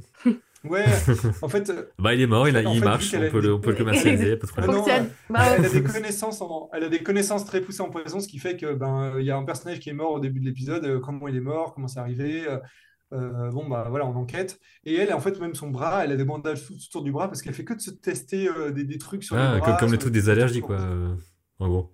Ouais, voilà. et donc, c'est assez drôle. Et elle, elle, est passionnée de ça, mais c'est très drôle. Le personnage principal est très attachant et très drôle à, à suivre. Euh, enfin bref, elle est, capable de se mettre dans des états, genre elle va goûter un plat qui est empoisonné, elle a juste envie de le finir parce qu'il est trop bon, mm. alors qu'il est empoisonné. Enfin tu vois, genre il y a des trucs, enfin voilà. Voilà ce que, ce que je pouvais dire. Moi j'ai vraiment dit tout ce que j'avais à dire sur les séries. J'ai beaucoup maté d'épisode 1 de séries. J'ai pas parlé de, d'autres choses qui m'ont moins marqué ou qui sont pas forcément sorties cette année. Et il y a plein de films dont on n'a pas parlé là mais euh, vous allez nous faire un plaisir de le dire en commentaire. Euh, vous n'avez pas parlé de ce film, machin. Tu nous as déjà fait une liste de choses à voir assez ahurissantes, il faut le dire. c'est tout le but de cet épisode. C'est vous y revenez en disant Ah oui, il y avait tel truc, qu'est-ce qu'il avait mm. dit? Qu'est-ce que vous avez dit? Voilà. Genre, j'ai 50 euh, pages ouvertes là. Là, actuellement, suis en train de genre, attends, mais c'est quoi ça? Ah, mais pareil, hein, moi, vous avez parlé de trucs où ça m'a intrigué, j'ai envie de voir maintenant. De mon côté, toute ma liste a été faite, hein, même le truc que je savais pas trop si c'était 2023, 2024, Léo, on en a parlé finalement, donc. Euh. Bon, bah parfait. Parfait. Bon, en tout cas, Benjamin, on peut te retrouver sur ta chaîne euh, YouTube, Benjamin mm et on te retrouve aussi sur Instagram. Est-ce qu'on te retrouve ailleurs? Ouais, sur Instagram, je poste un peu mes, mes petites animations, mes dessins, peintures, etc. Sur le TikTok, je fais des petits extraits. Merci beaucoup. Je fais des petits extraits de, de, certaines vidéos. Bon, j'ai pas beaucoup de temps pour les faire, donc, donc j'en fais de temps en temps. Et sinon, il y a les live Twitch aussi, qui sont censés être, euh, vrai. qui sont ah censés être chaque semaine. Euh, voilà, des fois, des fois non, mais souvent oui. Et euh, donc dans les lives, en gros, je travaille sur mon court métrage. Donc là, je suis sur la pré-production, donc je peux être soit à faire du storyboard, soit à faire des tests d'anime, des recherches, des trucs comme ça, ou faire les, les défis des gens chaque mois. Je fais le bilan en live maintenant. Donc, on regarde là, par exemple, c'est au moment où on parle, il y a le défi cycle de marche et cycle de course. Donc les gens ils m'envoient tout ça et puis on va on va regarder ça en essayant de voir un peu ce qui marche, ce qui marche pas, ce qui court et ce qui court pas. C'est le principe.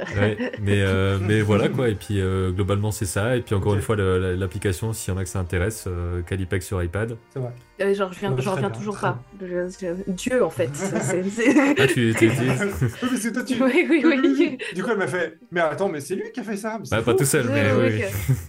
Bah, toutes les toutes les fixes de Bluemouth ont été faites sur Calipex de ton film Ah, ok, bah, n'hésite pas, pas à nous l'envoyer, on est toujours euh, curieux de voir ça. Euh, c'est pas, pas, moi qui les ai fait parce que je suis très mauvaise en FX, mais euh, je, je, te l'envoie.